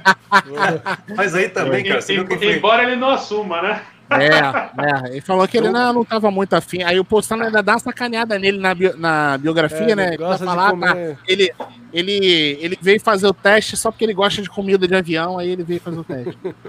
Doug Aldrich foi reprovado no Kiss. Foi, é. Mas o Doug Aldridge, ele, ele inclusive, o Doug Aldridge, ele, ele falou comigo e com, com o Chelsea, tem o vídeo aqui no canal, pra quem não assistiu. Ele contou essa história, eu perguntei pra ele, pedi pra ele contar como é que foi o teste dele no 15. Aí ele contou, ele falou que ele tinha 18 anos, ele falou que ele tava totalmente despreparado, ele falou que não tava na vibe dos caras, que o Dini e o Paul já estavam aí na casa dos 30 anos, que ele tava com 18 anos, que ele tava começando. E, mas ele falou que foi ó, uma lição ali pra ele e tal, mas que ele realmente não estava preparado para entrar no Kiss naquela época. Que o que eles precisavam era de um cara mais na, na vibe do Vini Vincent mesmo, né? Que é um cara que já estava ali, já mais naquela. Que os caras já eram rockstars e o Vini Vincent tinha mais aquela pegada. Então ele falou que ele realmente ele não, ele não se encaixava. O Ed Van Halen foi reprovado no Kiss. Não, ali não. Ali não. Ali o Dini falou assim: não, cara, É. continua com a tua banda que, porra, você tem que. Não foi isso, Daniel? É, né, as histórias do Dini são essa, né? Mas o Dini aumenta pra caralho. Eu acho que ele deve ter brincado, né? Um dia. E se eu entrasse na banda tal? Aí o Dini já escreve no livro. Ele queria entrar, mas eu que não deixei. Aham, tá bom, tá bom, a gente acredita sim. Tipo aquele lance, o cara tá bebaço, né? Trocando ideia e tal. É, É. Aí ele ah, leva a sério, porque o Dini não bebe, né? E o Ed Van Halen tava loucão. cara. Pode ser. mas eu não, eu, eu acho o Rich Sambora bom, mas eu acho. Assim, tô, é, pro Bon Jovi, né? Pra, pra o, o artista Bon Jovi, né? A banda, eu, eu gosto mais do Rich Sambora na banda. Mas como guitarrista, eu gosto mais do Phil X. Eu acho que ele é um animal tocando. Ele é muito. Ele é um artista completo, canta muito, toca muito. Eu acho que ele é um músico, na verdade, acima da média. Tipo, a gente tá falando, de, gosta de vários caras, né? Do, do hard rock farofa, né? Que, que a gente fala. Ele tá acima da média, né? Ele é, eu acho que ele é muito, muito bom. E aí, Daniel, Phil X? Cara, é, a mesma, é o mesmo caso ali do Tommy no Kiss. Não dá para substituir. É um, é um lugar ruim pro cara tá. Apesar dele ser ótimo, não dá para tocar guitarra no Bon Jovi, entendeu? Não dá. É, era para ser ou Rich Sambora ou não ter. Quando você coloca um outro cara ali, o cara tá fadado a, a levar pedrada ou a ser ignorado, né? Não tem meio termo. Eu não conheço um, um caso de um guitarrista assim. Você pode até me lembrar que um guitarrista que entrou no lugar de um outro que era muito adorado e que manteve a coisa. Não, ainda mais agora, né? Essas bandas são muito antigas, tem 30 anos de carreira, aí chega o cara novo. Não dá, não dá. Nunca vai ter o reconhecimento. E aí, reverendo? Phil X. Poxa, é por isso que eu sou avô. Eu lembro de quando o Bon Jovi lançou Sleeper and Witch, eu comprei nas lojas americanas, ele falando, pô, essas bandas têm mais de 30 anos, nossa, como eu tô me sentindo. Por isso que eu sou avô mesmo, sou idoso mesmo. Cara, é, é isso, é como já foi dito aqui, que o X toca muito, pô, eu descobri ele pelo, no YouTube, né, antes de ele entrar no Bon Jovi. Mas assim, é, o Bon Jovi para mim aí é aquela questão de fã, não é nem só a questão da técnica, porque além de gostar dos, dos, dos riffs do Sambora, principalmente é, quando a gente começa a ver as intervenções vocais dele, fazendo sombra pro John ali, Aham. é, é algo que não dá para você imaginar sem. Você, você consegue até, por exemplo, eu é, assisti a banda ainda com o Alec Jansan. É Né? mesmo? No baixo. É, assisti No, no no show ele tocava, né? No No show, show ele era tocava, ele nos discos mesmo. Tá. No, no show ele tocava. E to- tomava capote também, né? Enfim, né? Mas assim, é, foi uma. Quando ele saiu, ainda, pô, Sim, beleza. sim. É, Saiu. o baixista, ele tá. Saiu. Entrou o Hugh McDonald, que já era da família, já vamos dizer assim, que já gravava, já fazia tudo. Se bem que deixou. visualmente ficou É. estranho, não ficou? Porque aí Ficou, não era cara, mais os ficou. cinco caras na banda. Sim. E ele tinha um visual todo esquisito também, Sim. né? Esse baixista. Não, ele é Ah, assim. mas, ficava com mas baixo, assim, mas- Cara cara, de- mesmo assim, cara, eu, eu, eu também concordo, Daniel. Acho que visualmente ficou estranho, cara. Era maneiro Porque aquele ele, cara, cara, com aquela barbichinha. Mas, o, o Daniel, nele, mas ele, tem ele tinha o visual mais parecido com o Tico Torres, É, pode crer. né? Pode crer. O, o. Apesar que David Bryan também não, não tem um visual lá muito.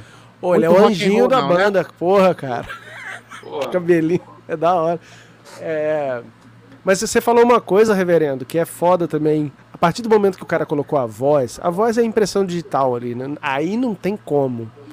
Então o cara, ele, além de guitarrista bom, ele deu o passo pra frente e colocou a voz dele numa porrada de música. Então aí, cara, aí ficou difícil pra quem viesse depois. Isso. Sem contar que ao vivo, né, cara? Ao vivo ele, ele inclusive, ele fazia os vocais principais de várias músicas, né, cara? Sim. poxa, dava, dava um, um respiro pro John Bon Jovi.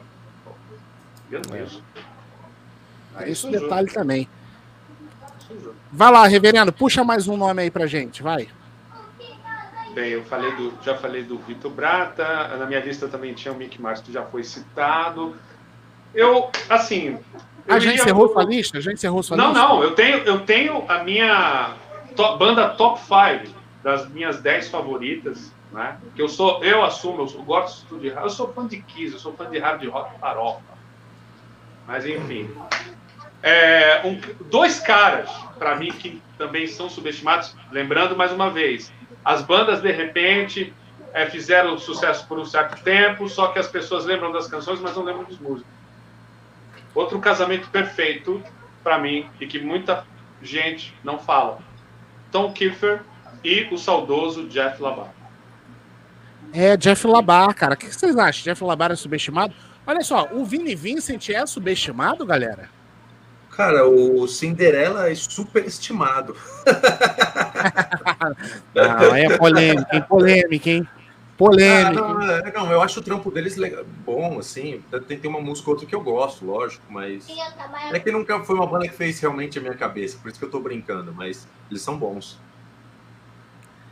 E aí, Daniel? Aproveita e fala. Daniel, É. fala do, fala do Jeff Labar e fala do Vini Vincent também, ó. O, o Lapa de Lima tá, Ah, e o Tá- Tom tá Kiefer também. Tom Então, então, o que eu Não, ia dizer o é Tom, que ficou o Tom Kiefer é foda, cara. O Tom Kiefer é foda. Como eu não Como sou artista, fanático ele é pela banda, eu não sei quem faz cada solo. Eu não sei quem faz o que ali, né? Pra mim, tá, é o Cinderela, colocou pra tocar, beleza. Tem os discos que eu gosto, tem músicas separadas assim que eu adoro, que não são as conhecidas, né? Mas aí eu teria que ver quem, qual dos dois que toca pra eu saber se é o, o melhor deles, né? E a questão do Vini Vincent, é, se ele é super, se ele é subestimado, é isso que perguntaram? É, ele tá. O Lapa de Lima Então, falou que acha ele- o Vini Vincent subestimado. O Vini Vincent, como o Gene Simmons fala, e todo mundo sabe, né? Naquele antigo documentário que o Vini Vincent dá o tiro no pé, né? Que o Vini Vincent é o cara que sempre se sabota. O que que rola, cara? É... O Vini Vincent é muito melhor do que ele mostra. Sacou? Na hora de mostrar por alguma ansiedade ali, alguma vontade de aparecer mais, ele faz aquelas aberrações dele. Mas ele é muito bom, ele é um músico excelente, cara. O Vini Vincent, se você ouve as demos antigas dele, antes dele entrar pro Kiss, naquele ponto ali ele era um guitarrista perfeito, vocalista, canta pra caralho. Aí depois, nos anos 80, é, achando que ia ser um novo Guitar Hero, fez aquelas meleca lá que a gente conhece, né? Ô reverendo, como é que é? Ô reverendo, como é que é?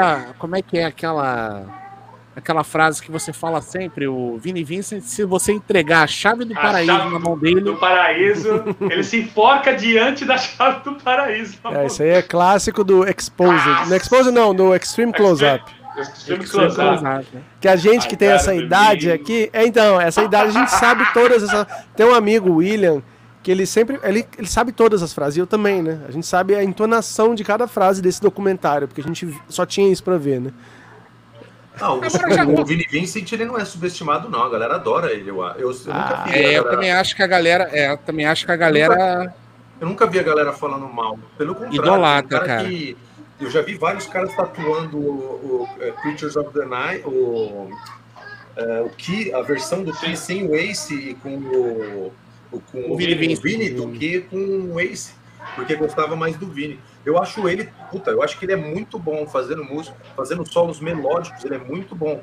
O problema é que ele começa a enfiar um monte de nota, aí ferrou, bicho, é uma loucura. Eu só, aquele, é, a música que eu mais gosto dele, acho que é Time of the Year, que é do, do Vini Vincent Invasion. Acho que essa, essa música, pra mim, é a música mais bonita que tem. O solo rock, parece um, um shreds daquele de YouTube, né? Parece que alguém pegou Não, uma não. música e colocou Esse- um. Não, essa daí é a Back, a back from for the Street. Back, Back, from back the on the Street. Back on Back the on the Street. street. Essa daí sim, essa música é legal, ele assassinou o solo. É muito ruim o solo. Mas a música é boa. Com o John Norman fica melhor o solo, né? Não, para com isso. Mas o. Mas o. No caso do. na- nessa Time of the Year, é a balada, ele faz melódico, fica lindo. Fica lindo. É verdade, pode o Mark crer. Slaughter, é o Mark Slaughter. Eu tô lembrando aqui. É, É um é isso puta mesmo. som e o solo é lindo, mas quando ele começa a querer tocar rápido, não precisa, cara. Isso que ele- eu não entendo. Ele quer, acho que ele queria fazer isso pra, tipo, tentar impressionar, não sei. o que É, ele tava. O Paul Stanley fala no livro, né, que ele achava um absurdo a galera pagar pau pro Jake Lee, pro Randy Rhodes e não pra ele. Então ele quis provar na velocidade, na maluquice. Tem aquela videoaula dele, que é um clássico, né, dos anos 80, onde ele aparece e ele começa a explicar, ó, aí você toca essa nota, essa, essa. Ah, na verdade você pode tocar qualquer uma. Caralho. Tudo bem. Hoje eu entendo o que ele quis dizer, mas na época eu lá com a guitarra esperando aprender o negócio. Caralho, velho, como assim, velho? Como assim? É. Mas é isso. Ô, Daniel, agora, mas olha só, agora mu- mudando aqui um pouquinho, é, já que você falou que você sabe todas as falas do Extreme Close-Up, Ixi. é, aquele, aquele polêmico, aquele polêmico DVD, é, Kiss Animalize Live. Goldini. Vai, não. Dini. Não, como é que é o, como é que é o Paul Stanley contando da da consulta que ele fez no Qual parte você quer saber? Ou, ou daquele que ele se abraça, aquele. Pô, velho. Demais, né? Legal demais. Também só tinha essa merda pra ver, né? Eu tinha isso aí gravado, cara. Um primo meu gravou pra mim. Eram cinco anos que eu só vi o Kiss nesse show, cara. Eu não sabia como é que era o Kiss dos anos 70. Pra mim era aquilo ali, Animalize, ó. Todo dia. Aquela, aquela aberração. Flauzino, antes de você puxar mais um nome aí pra gente, Ah. é, e antes da gente entrar na nossa reta final, mais uma vez Mas aí. na reta final, não, a gente não vai fazer quatro horas e meia hoje, direto? Ah, é, né? É, ver- é verdade, é verdade. A gente, tinha, a gente tinha prometido que a gente ia fazer quatro horas hoje. É. Você falou quatro horas ou até as quatro da manhã? Não- acho que era até, é, acho que era até as quatro da manhã, mas é que essa, essa é a segunda parte da live. É a live Dona, ó, fechada. Dona Luciana dá uma surra em reverendo Celso Cage se ele ficar até as quatro da manhã. Não, Aqui é, também eu tô bicho brincando porque, na verdade, pô, eu tô curtindo demais esse papo aqui, eu adoro isso. A gente tá falando de. É que nem papo de bar, né? Então é, é, o, que eu- é o meu lance. Ô, Flauzino, fala, fala mais uma vez aí pra galera, que já entrou uma galera nova aí. Eu queria que você falasse de novo aí da RF Force. Ô, obrigado. É, é só dar um toque pra galera que saiu o nosso primeiro single, a minha banda com o Daniel Yasbeck, RF Force, a música Fallen Angel tá rolando. A repercussão tá sensacional. Se você gosta de heavy metal tradicional, se você gosta de hard rock, eu acho que você vai gostar. Dá um crédito pra gente lá, escuta lá. Se você gostou, vai lá, apoia a gente, já compra o CD que tá barato, a gente manda autografado, você já vai conseguir baixar as músicas aí, ouvir todas as músicas. Então, ajuda a gente aí que faça parte do projeto, faça acontecer com a gente, que você não vai se arrepender e vai contribuir com o rock and roll, né? Quem sabe a gente não vira aí o, no- o novo Kiss, o novo Bon Jovi. Acho difícil, mas não custa sonhar. Ó, lembrando Gente, que tá melhor, hein? Tá melhor que o Bon Jovi, Tá com certeza. Tá melhor que tudo que o Bon Jovi fez do- do- dos anos 2000 pra cá.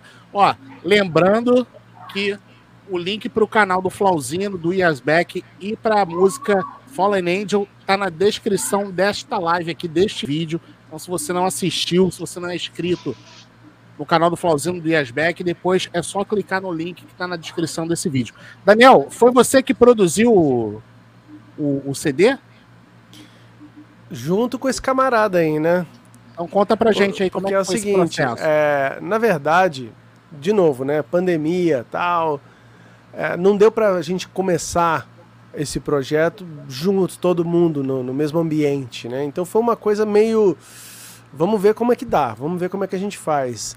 Então, muitas vezes a gente fazia as reuniões, né, antes de gravar as músicas e já ia trocando ideia, mapeando, e outras vezes, teve algumas, acho que duas ou três músicas que eu falei pro Rodrigo, cara, encabeça aí porque eu não vou conseguir participar e tal. E no final das contas, cara, nós dois, né, que a gente ficou mais envolvido com essa parte de produção, que é a escolha de como que vamos gravar, sabe? É, se a gente vai pro estúdio, se vai gravar aqui no meu estúdio, tudo isso faz parte da produção, né? É, se a- repertório, que vai repertório, direção. quais que vão entrar, quais que não vão, a ordem das músicas no disco, que eu sei que Sobrou vocês material? Sobrou material? Não é que sobrou, né, Rodrigo? Como é que é? É, né? Tudo, é tudo friamente calculado. É que a, o- a gente tem, a gente vai lançar, vai ser lançado em vinil também. E vinil tem um limite de 44 minutos, dois- 22 minutos por lado, né? É, então a gente fez um cálculo que acabou e a gente optou por deixar uma música para ser lançada um pouco mais na frente. É, tinha, lógico, outras ideias de músicas, mas elas não foram efetivamente gravadas e não, foi, Uhum. não ficaram completas. Tinha, tipo, demos, é, porque a gente fazia assim, a- a- quando a gente tinha ideia de música, a gente começava a criar ela até metade. É. Porque a gente não sabia se ia valer gastar o tempo nela toda. Então ia até a metade, tipo assim, é, verso, refrão, introdução, né, melodia, tal, deixa ela, legal. E não, não terminava ela, deixava, ia para outra, ia para outra. Fala, ó, essa é legal, essa é legal, essa é legal, essa não é tão legal. Então, mas tem uma que a gente foi realmente gravou, mas não, não tá entrando, mas é uma, um lance que não vamos, não é porque ela ficou de fora, porque ela é ruim, muito pelo contrário, tem o melhor solo da vida do Daniel Yazbek, por isso que ela é tão especial. Não, é sério, o solo é, é- Ele fez um puta solo de slide, pena que, que não tá agora, mas vocês vão ouvir ainda. A gente vai lançar mais na frente, mas vai lançar. E o material, então, no caso que vocês falaram que não colocaram, é o, material que falta lapidar, digamos assim, né? É, porque, assim, quando a gente ouve as bandas falarem que ah, a, gente, a gente tinha 60 músicas e gravou 15, eu sempre achei lorota isso, né? Mas eu entendi que essas 60, na verdade, é isso, são pedaços, são Sim. trechos, né? E E isso a gente teve bastante mesmo, né? Até que quando eu cheguei, o Rodrigo já estava com a coisa mais adiantada em termos de composição. Só que eu vi que ele tinha uma abertura, então eu saí mandando um monte de coisa para ele, saí fazendo. Né? Não é que eram coisas velhas minhas, não. Eu falei, velho, eu vou fazer umas músicas para esse projeto. Sim. Só que as minhas coisas, muitas delas, têm uma cara mais hard rock do que heavy metal, né? Eu puxo mais pra esse lado. E aí, hoje, eu consigo entender, é, realmente, essas músicas não caberiam nesse repertório, não tem nada a ver. E aí, portanto, elas não vão ser retrabalhadas mais para frente. São músicas que a gente vai, ó, beleza, não rolou, vamos para as próximas, sabe? E outra, guitarrista, eu acho que todo guitarrista sofre desse mal. Você começa a gravar ideias de riff, nossa, esse aqui é foda, esse aqui eu vou guardar, vou guardar. Mas na hora que você tem que fazer uma música nova, você prefere fazer um novo do que ficar ouvindo tudo que você já acumulou, sabe? É um puta saco ficar ouvindo tudo que você já gravou. Deixa eu ver se tem um riff bom. Faz um novo. Verdade. Não é? Verdade. Faz uma música nova aí. Eu tenho aqui uns frente. arquivos, né? Tipo assim, eu tenho uns arquivos chamados, sei lá, Guitar Riffs, né? Eu tenho, sei lá, centenas. Quem, é. ah, mas você fica vendo assim, como é que você entra no, no arquivo? Quando eu entro, eu falo, pô, legal, legal, legal. Mas na hora que eu tenho uma ideia para uma música, eu vou em outra coisa. É, é. E acaba não ouvindo uma... aquilo, né? É. Os caras antigamente faziam como? Eles não tinham essa facilidade nossa de pegar um celular e gravar, né? Então, eu, acho, eu não sei se foi o pessoal do Metallica que eu vi falando isso, mas que as músicas que ficavam era que eles conseguiam lembrar no dia seguinte. Por isso que elas são as melhores também. Entendeu? Que é um riff tão bom que o cara ele não precisava gravar. Todo mundo que estava junto ali no ensaio lembrava, conseguia falar, ó, oh, era aquele assim, entendeu? Agora Mas... vem cá, quanto tempo que vocês levaram, assim, Flauzino principalmente, né, que foi o que deu o start na parada, é, quanto tempo que vocês levaram até o, realmente o material ficar todo pronto? Ah, cara, acho que do, contar dos, das primeiras composições pensando no álbum, foi um ano e meio tudo. E a gente está lançando é. o primeiro single só agora. E uhum. não é que uhum. ficou parado o trabalho. Todo dia tinha, praticamente tinha alguma coisa acontecendo no projeto é que a gente fez tudo com um carinho para sair o melhor possível, né? O melhor que a gente pode fazer. Tipo, eu entendo que assim, é, eu passei da fase de tipo ficar testando e fazer meia boca. Tem que dar o meu melhor, sacou? Sim. O meu tá na reta.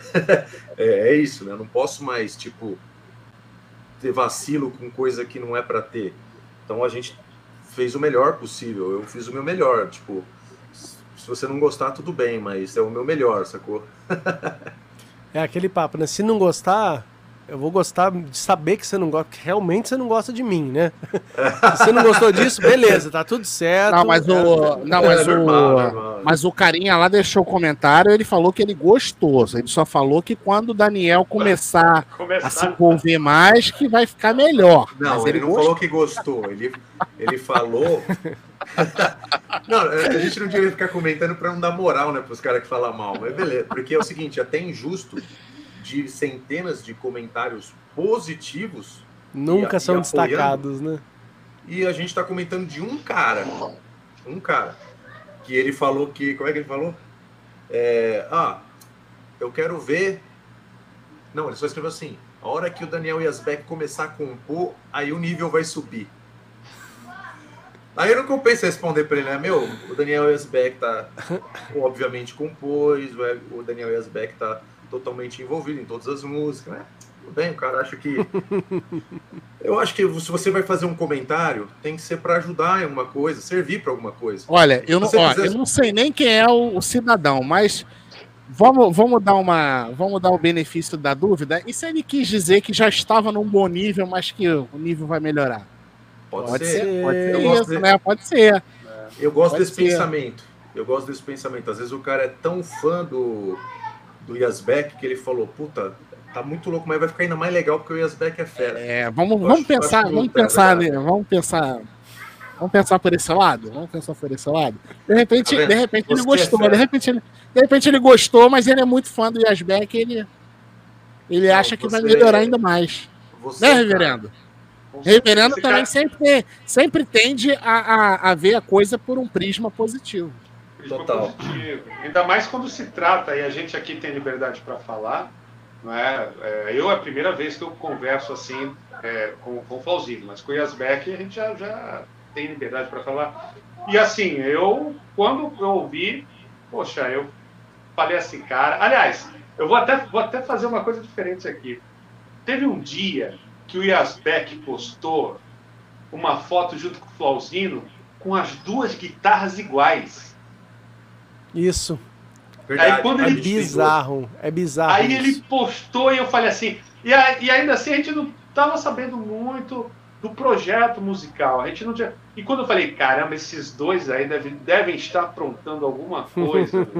e aí quando a gente foi ficando sabendo, olha, tá rolando ensaio, tá tendo isso. Poxa, aí criou a expectativa gigantesca. E aqui, assim, quando eu vi algumas pessoas envolvidas também, né, pô, eu não preciso nem falar, né? Sou fã de Sabá também. E quando eu vi o Marcelo no meio, eu falei, meu Deus do céu, o negócio vai ser quente. E aí, quando avisou, fiz a pré-save, quando saiu. E aí, até agora, galera, ó. Até nos treinos de academia, tô lá ouvindo. É bom pra É, isso, né? Of course. ah, ô, tu viu? Fotinha hoje lá e o Fallen Angel. Ô, Rodrigo, Pô, é deixa, você- deixa, o nu- deixa o número do reverendo aí fácil pro dia que precisar, hein? Ó, Marcelo, me Mas, perdoa, olha, mas o- Marcelo. o Daniel, mas o Daniel, na última live que, que a gente fez, o Daniel já tinha comentado já que estava trabalhando com o Flauzino, que, Sim. que tava rolando, Então, né? mas a foto das guitarras foi antes. É, não, eu sei, mas, mas é, um- na última que o Daniel fez com a gente, que já tem um bom tempão, ele já tinha falado já que eles É estavam. por isso que eu perguntei do lance do tempo. Já tinha falado já que eles estavam fazendo alguma coisa, mas a banda não tinha nome ainda e tal. Não sabia, mas já estava rolando.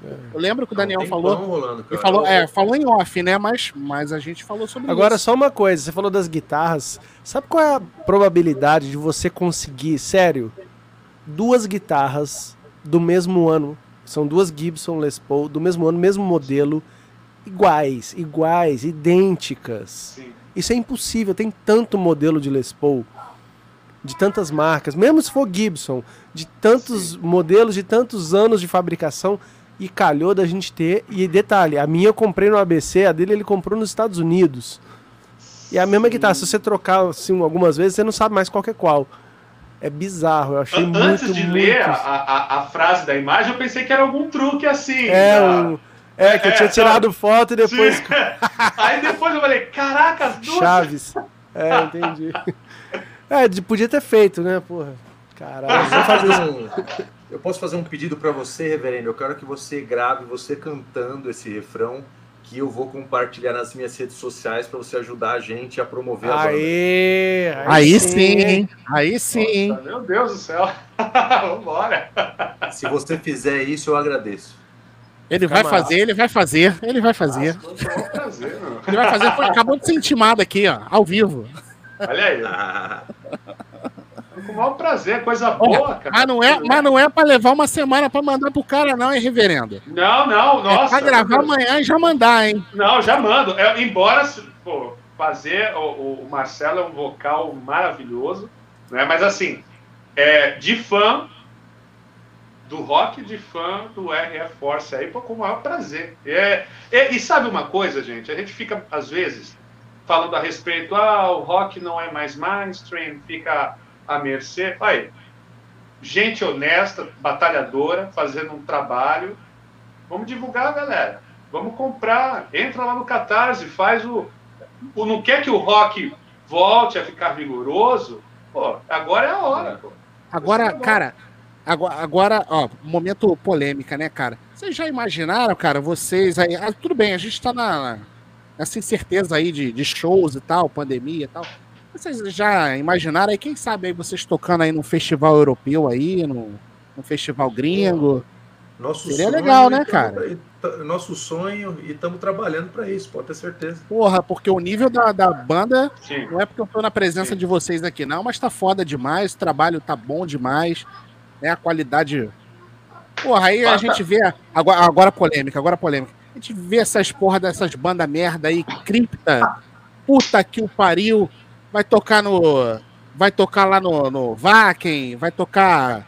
Fazer turnê brasileira. Puta Não, banda peraí, merda. que banda? Que banda, merda? Vamos, vamos Hã? dar nome aos bois. Vamos dar nome aos Essa, eu bois. falei, essa banda. Acabei pro- de falar, acabei de falar, essa banda cripta aí. Ah, Cripta. Cripta. Essa merda, cara. cara. É, Puta banda merda, eu falo eu- eu- mesmo. É melhor eu não falar nada, assim, eu, eu, eu só vou falar o seguinte, você estava sendo positivo no comentário que, que, sobre o Yasbeck, do, do cara que falou que quando Cara, mas olha, sabe o que acontece, pô, Agora você tá... Eu falei, não, tá mas olha, olha o que, olha o que acontece. Olha o que acontece. Eu falei com a, eu, eu falei com a Sônia, que é guitarrista da banda. Só que ela tem um outro projeto chamado Cobra Spell, que é de hard.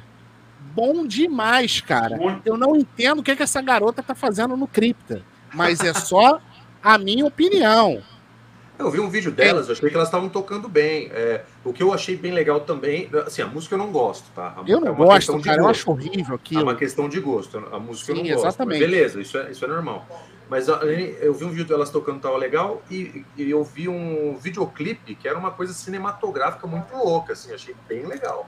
Agora, a música. Mas a música é muito não ruim, cara. Aquilo é é muito ruim. É, não é Aquilo é minha. muito ruim. Agora, cara, onda. escuta essa banda da Sônia, chamada? Cobra Spell. Cobra Spell. É, ela É, tem. ela- eles, gravaram, eles gravaram um EP. É Cobra Spell? Cobra Spell. Cobra Spell. Tá. Cobra Spell. Tem Eles gravaram. Depois eu vou te mandar, depois eu te mando. Eles gravaram um, um EP. É bem hard. Bem hard 80. É muito. Já estou, Daniel? Não, nunca ouvi. Cara, é muito maneiro. Eu não sei o que, que essa garota foi fazer Não, e- nessa e- e o-. E uma das coisas que a gente é engraçado de ver a Sônia Nubes, né? Ver ela ali tocando death metal e tudo. Mas assim, quando você vê a as redes sociais dela, É ela só faz- hard. é só ela tocando Cinder, solando Cinderella, Guns N' Roses, Rat, Jovi, Poison, Rat, White Rat. Snake. É, Aí ela faz dancinha no TikTok do, do Rat, sim. Elephant Kiss. Aí eu, aí eu fico pensando, cara, o que, que essa garota tá fazendo nessa banda, cara? Puta Tem uma que ideia, pariu. então. Vamos chamar ela, vamos chamar ela, vamos montar uma banda pra ela. Ao invés de cripta, vai ser Kryptonita, é mais hard rock. Aí vai dar tudo certo. Boa. Eu E se falei o pra ela, Superman olha, ficar, cara, e se o Superman ficar fraco, chama o Harry F. Force. Oh, aí é tipo a Liga da Justiça, bicho. É isso mas, aí, não, mano. cara, mas, mas papo sério, né, cara? Quem sabe aí Sim. vocês não vão. Vocês não vão aí, de repente, ano que vem, vocês estarem tocando aí num Vakin da vida, num Porra, Sweden, sonho, cara. Nossa, sonho. né? Bem, talento pra isso vocês têm. Estamos trabalhando pra levar a banda pros, pros melhor, o, o melhor, levar a banda pro, pro máximo. Então, é, é a nossa Tem nem roupa música. pra isso, meu. Tem nem roupa, cara. Aliás, diga-se de passagem, hein? Daniel Yazbek tem um guarda-roupa invejável, cara. Cada apresentação que eu vejo dele aí, ó. Já viu, sensacional. o, o, o Salsinho?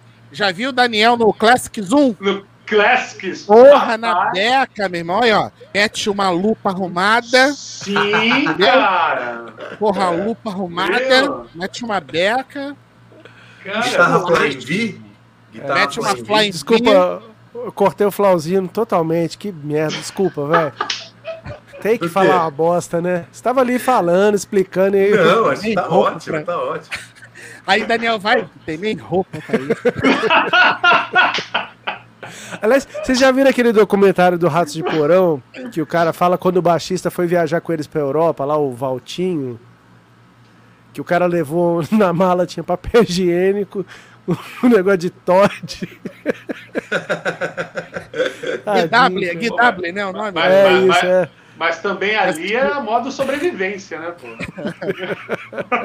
Ô, Daniel, fala. Já, já que a gente tocou no assunto, fala aí da Classic Zoom, cara. Pô, a Classic Zoom é a banda que eu tenho com meu amigo Reinaldo Almeida, que é um, um vocalista assim de primeiríssima linha. O Rodrigo conhece ele. Ah, inclusive no meu canal ele canta uma música do Def Leppard, que o pessoal não acreditou. Falou, cara, esse cara deve ser o maior fã do Def Leppard do mundo. E ele tinha conhecido no dia. E ele, fez, ele é um cara que faz vozes diferentes, assim, ele é muito genial. né? Ele é muito bom, sério. Então a gente tem uma banda de classic rock que toca variado, né? E ele vai adaptando a voz dele nos estilos, é muito, muito legal. E a gente toca toda semana. Toda semana Ele tem canta show. Thunderstruck do ACDC, o cara canta pra Ah, caramba. eu vi o vídeo, eu vi o vídeo. Canta o o Ahá, Daniel depois o canta- Thunderstruck. O Daniel canta. Detroit Rock City. o Daniel, é, se, não, se ele não tocar Ugly Kid Joe, não tem show. Aliás, ó, aliás, bom gancho, bom gancho, tá? Porque eu Nada é vou... por acaso, Daniel. Bom gancho, deixa, deixa eu segurar Aliás, aqui. Aliás, o Daniel estava com a camisa do Ugly Kid Joe na banda do Blaze. Então deixa eu falar Pronto, uma coisa falei. pra vocês. Pronto, deixa eu falar falei. uma coisa pra vocês. É o nosso tema do vídeo, tá? O que que falta no mundo, tá? Porque tem um monte de gente que vira pra mim e fala que gosta do Exótica, né? Na época que eu tocava no Exótica, ou que gosta do, do ah, eu gosto do seu solo, pô, você faz música. O que que falta pra galera ir escutar pelo menos dois discos do Ugly Kid Joe pra entender, sério, velho, sério, a dupla de guitarristas ali, que é o Dave Fortman e o Klaus Eichstätt, são os dos meus guitarristas preferidos. Eu copio coisa deles desde sempre. Aí, cara, Escasso. Esses que o- caras, não, eles são banda, né? muito, muito bons, Acho muito bons. a, a banda não se enquadrou em nenhuma cena de verdade, eu acho. Eles Sim. eram, pro metal, eles eram muito leves ou engraçadinhos, e, e numa a época já era grunge, então muito alegria. eh, Então ficou uma Sim. coisa meio perdida ali. Eles, Mas, ó- eles eram meio. uma atitude talvez meio é, punk offspring, assim, sabe? Aquela coisa meio tirão de onda. E nunca, ele também não deu certo Hum. com o público hardcore, entendeu? Aí não- eles Concordo, ficaram mas e ainda é, foram- também, cara, eles acabaram ficando perdidos ali. É, e e assim, é. esse, nego- esse negócio também que atrapalha, às vezes, quando é, a, a gravadora vai divulgar e lança é, essa banda é a nova banda tal. É assim, como, como por exemplo, as pessoas falam, ó, o novo Led Zeppelin, o novo. E eu lembro que as pessoas jogaram erroneamente. é, eu, eu vi gente divulgando, olha, esse daqui é o novo Faith No More. Não tem nada a ver. Ah, Teve muita gente lançando na época. né? É verdade, Isso a gente está né? falando de 1992, a gente está é, falando. né? isso. E é. teve muito. Eu lembro de ver até a própria MTV falando: ó, esse é o novo Faith No More. Que merda, Aqui, hein? ó. Não, e Então, ó, eu aí- vou falar, eu, eu morria de vergonha e morro até hoje quando o pessoal lembra só de Everything About You, que é uma música bosta, assim, né? Na época encheu o saco. Apesar da gente tocar eu na banda falar, por mim. mas Não, é a gente- legal, eu gosto, Fala. Yasbeck. Cara, Riff eu- legal, a música é legal. Ó, Eu mas gosto, assim, a- a- é, e tanto que isso fez sucesso pra caramba. Quando tocou no Sim. Hollywood Rock, aí todo mundo Sim. pulou, cara. Foi- Eu, eu estava lá, o melhor show da minha vida. Eu sabia, Ganhou- nós ganhou- estávamos. Só por isso que você colocou, eu falei, nós estávamos lá. Sim, sim. E, e e o Rod, tu foi no Rio também, não foi, Rod? No Rio tu tava lá também. E, assim, eu vou falar um negócio pra vocês. Até é, é, foi comercial, mas, cara, eu viajo em Cats in the Cradle. Sim, mas ah, de Viagem, novo, é outra música de sucesso. Eu quero pedir quem realmente gosta do meu estilo de tocar, que, por favor, vai escutar as outras músicas. Eu não conheço. Olha como é ruim viver num mundo assim. Você é muito fã de uma coisa e não tem ninguém. Eu nunca, juro pra vocês, eu nunca conheci um fã do Ugly Kid Joe pra poder falar. E aquela música? Ninguém conhece. Ninguém conhece as músicas. Ninguém conhece os solos. É bom que eu posso sempre me inspirar nesses solos que ninguém vai descobrir. Mas, cara, é absurdo. E os caras são muito bons. Aliás, a banda inteira tocando é foda demais. Então, fica aqui o meu apelo. Tá de graça, Daniel, galera. Tá de graça no Spotify. pergunta, Não tem que comprar tocou no- mais, porra. Você tocou no Ugly Kid Joe? Eu, eu assisti um show deles no YouTube que a- na bateria tinha uma mulher. Ah, isso aí já é a volta deles. Aí já zoou. Zoou um pouco assim, Ah, né? Cada hora tem alguém ali diferente. O guitarrista também, um dos guitarristas deles. que Era, eu ia é até te bom. perguntar isso, porque. É, o falei outro. assim, É, uma mulher na bateria. Não, não, não. Esse show Era, não é não muito sei. legal, não. Eu vi eles em 2012 eles É o voltaram. download, se eu não tô enganado. Sim, né? sim, sim. Que é uma imagem boa. Em 2012 eles voltaram a tocar em São Paulo com a formação clássica do segundo disco. Velho, e eu babaca. Eu vi o show, foi assim, o segundo melhor show da minha vida. O primeiro foi o do Hollywood Rock. Cara, eu tava alucinado, mas eu falei assim: ah, nessa vez eu não vou ficar esperando no final do show pra pegar autógrafo, tal. Já foi legal. Fui embora. No dia seguinte me contaram que eles voltaram e ficaram conversando até a última pessoa ir embora. Tiraram foto, autografaram tudo. E eu, idiota, não aproveitei isso, cara. E não era Sem con-. Não era Não. E tem uma pior. Um amigo meu, na época, conhecia o pessoal da organização, estavam precisando de alguém pra levar os caras nos lugares, restaurante, ou num bar de rock aqui, e o cara queria que eu fizesse isso. Aí eu perguntei, quanto vai pagar? Ele Falou, nada. Falei, ah, então não vou fazer não. Eita. Pergunta se eu Perdeu, me arrependo. Eu- Era pra eu ser amiguinho deles, cara. Até hoje. É. Eles iam lembrar o Tava- cara do Brasil De lá que. tava de repente tava até com o contato dos caras aí, ó. Sim. Botando F- RF Force pra abrir os shows, olha aí. Se bem que do jeito que as coisas estão, acho que era pra eles abrirem pra gente, hein? É, de repente, né? Quem sabe? Com certeza. Vamos Mas, pensar ó, grande. Vamos pensar E o último, último pedido, se vocês conhecerem algum fanático pelo Ugly Kid Joe, mostra pra mim. Mas tem que ser fanático. Aquele que sabe até quem Pô. faz o solo de cada música. Bom, mas aí já fica aqui, ó, ao vivo aí já fica aí o pedido do Yasbeck, ouçam os discos do Ugly Ah. Kid Joe pra gente poder debater. Deixa eu perguntar, é, o, o Leandro ou, ou o Ale do Alma Hard que gostam pra caramba de.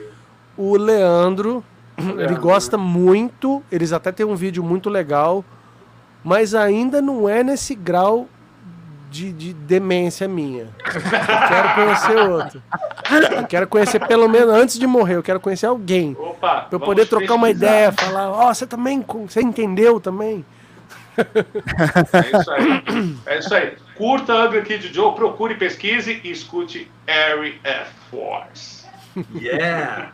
Ah, ah, peraí, peraí, peraí, eu, eu gostei, eu gostei disso. Reverendo, aquela voz aveludada, faz a propaganda do RF Force, mas com aquela voz aveludada, vai.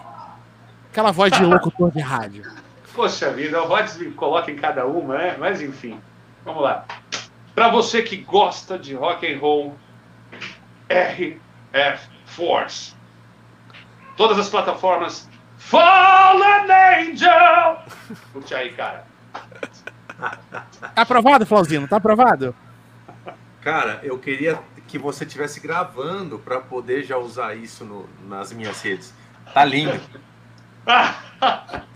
Ah, mas ótimo. tá. Sem ser vai, a demagogia. gente vai fazer um corte demagogia depois, a gente faz um corte depois. Faz. Corte. Sem, de- sem- mas sem demagogia nenhuma. Galera, é assim.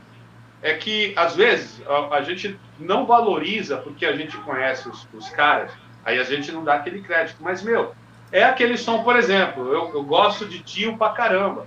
Pô, quando eu ouvi, me identifiquei. Não vou nem falar porque eu já gosto do som do Marcelo. Mas, assim, pô, é a, é a faixa que tem aquele refrão que não sai da tua cabeça. Só que aí, porque a gente conhece os caras, não vai colocar, pô, essa música é som pra caramba. Sem encontrar a introdução, que loucura, hein, meu? Caraca! Não, eu quero só, saber o cara. seguinte, ô Daniel. Ah. Se a gente tocar Rua Aurora do Exótica na RF Force, é uma boa ou não? Combina ou não? É, vendo ali, né, a Seixas tá, per- pergunta. tá perguntando. Porra, É. justo essa, cara. Tantas outras Pô, pra você escolher. Boca do lixo, Rua Aurora. Então, né, cara, o exótico ele não. Infelizmente, né? Acho que não conversa, né? Não, não tem um ponto de interseção, assim, com a RF Force. Não, Vamos ver uma música que combine depois aí. Vamos pensar, quem sabe o Pedro pode dar uma, umas porcos ideias aí, né? quintal. Não, essa não. Eu só, essa eu, não. eu só vou falar um negócio pra vocês. Esse show tá prometendo, hein, meu? Opa. Porra. Esse show tá prometendo, hein? Não, mas agora, mas, mas sério, assim, pô, no show, vocês já pensaram em tocar alguma, algum cover? E qual seria? É, a gente- eu, eu só pensei, mas a gente não conversou sobre isso porque a gente não chegou a montar ainda um show, porque a gente não tem. Não, marcou ainda, né, os shows. Uhum. Mas há possibilidade, né? Vamos, A gente vai tocar é, Everything. About You. Senão não tem show. Se não tem show. Senão não tem show. Não, essa já é garantida, né? Vamos pular! Ah, qual que você pensou? Eu quero saber, hein? Cara, ó, eu acho, eu acho, eu não, eu não sei qual que o Flauzino vai falar, mas eu, eu achei assim muito cara de Judas, cara. Muito cara de Judas, Firepower, Painkiller. É. É, uma boa. Black Sabbath, Dio, alguma coisa também. Aliás, o, o Firepower foi um dos primeiros discos que o Flauzino comentou comigo, né? Quando a gente começou a conversar, que ele comentou que era tipo um- uma referência. E eu falei, velho, então fechou, porque é um descasso, né, velho? Eu não conheço Sim. um fã de Judas que não ficou Não tenha gostado, né? felizaço com esse disco, né? É uma coisa estranha, né? Porque eles têm lançado vários discos, é, Redeemer of Souls, são bons, mas nada foi tão fantástico como esse, Como né? Firepower. é. O que, que, cê- que que dizer- vocês acham do KK Priest? Ah, então, né? Que ele estaria na minha lista, tá, o KK? Subestimado? Sacaneado, né? Você lê o livro dele? Sacaneado, Sacaneado. pode ser. é, Sacaneado. Sacaneado. E aquele exemplo que a música Painkiller tem tipo 2 minutos e 45 de solo do Glenn Tipton e o dele tem 10 segundos. Aquilo foi a carreira inteira. E o cara é bom pra caramba, né? Então, E, porra, ele, foi tava sendo- lá desde o início, né, cara? tava cara antes do tava lá outro, né? desde o início, tava antes do Glenn É. Que né? é mais sacanagem? O cara que. O Rich Faulkner tem mais espaço que ele teve a carreira toda, as É décadas pessoal, é todas. É pessoal. muito louco, cara. Pessoal, cara. E ele é pessoal, tipo, ele pode. começou a banda. O KK começou a banda. Como é que, Pode como é que pode isso, cara? Uma loucura. E agora Cara, o único é integrante, o, o único integrante original é aquele que se você pegar a música Painkiller, ele não tá lá, né, Flauzino? Você tava comentando isso que Pode o baixo crer. era de sintetizador, né? A música Painkiller não tem baixo. É, o Tocado. saiu esses dias, o Don Nary, o, É o cara lá. De Purple, tecladista?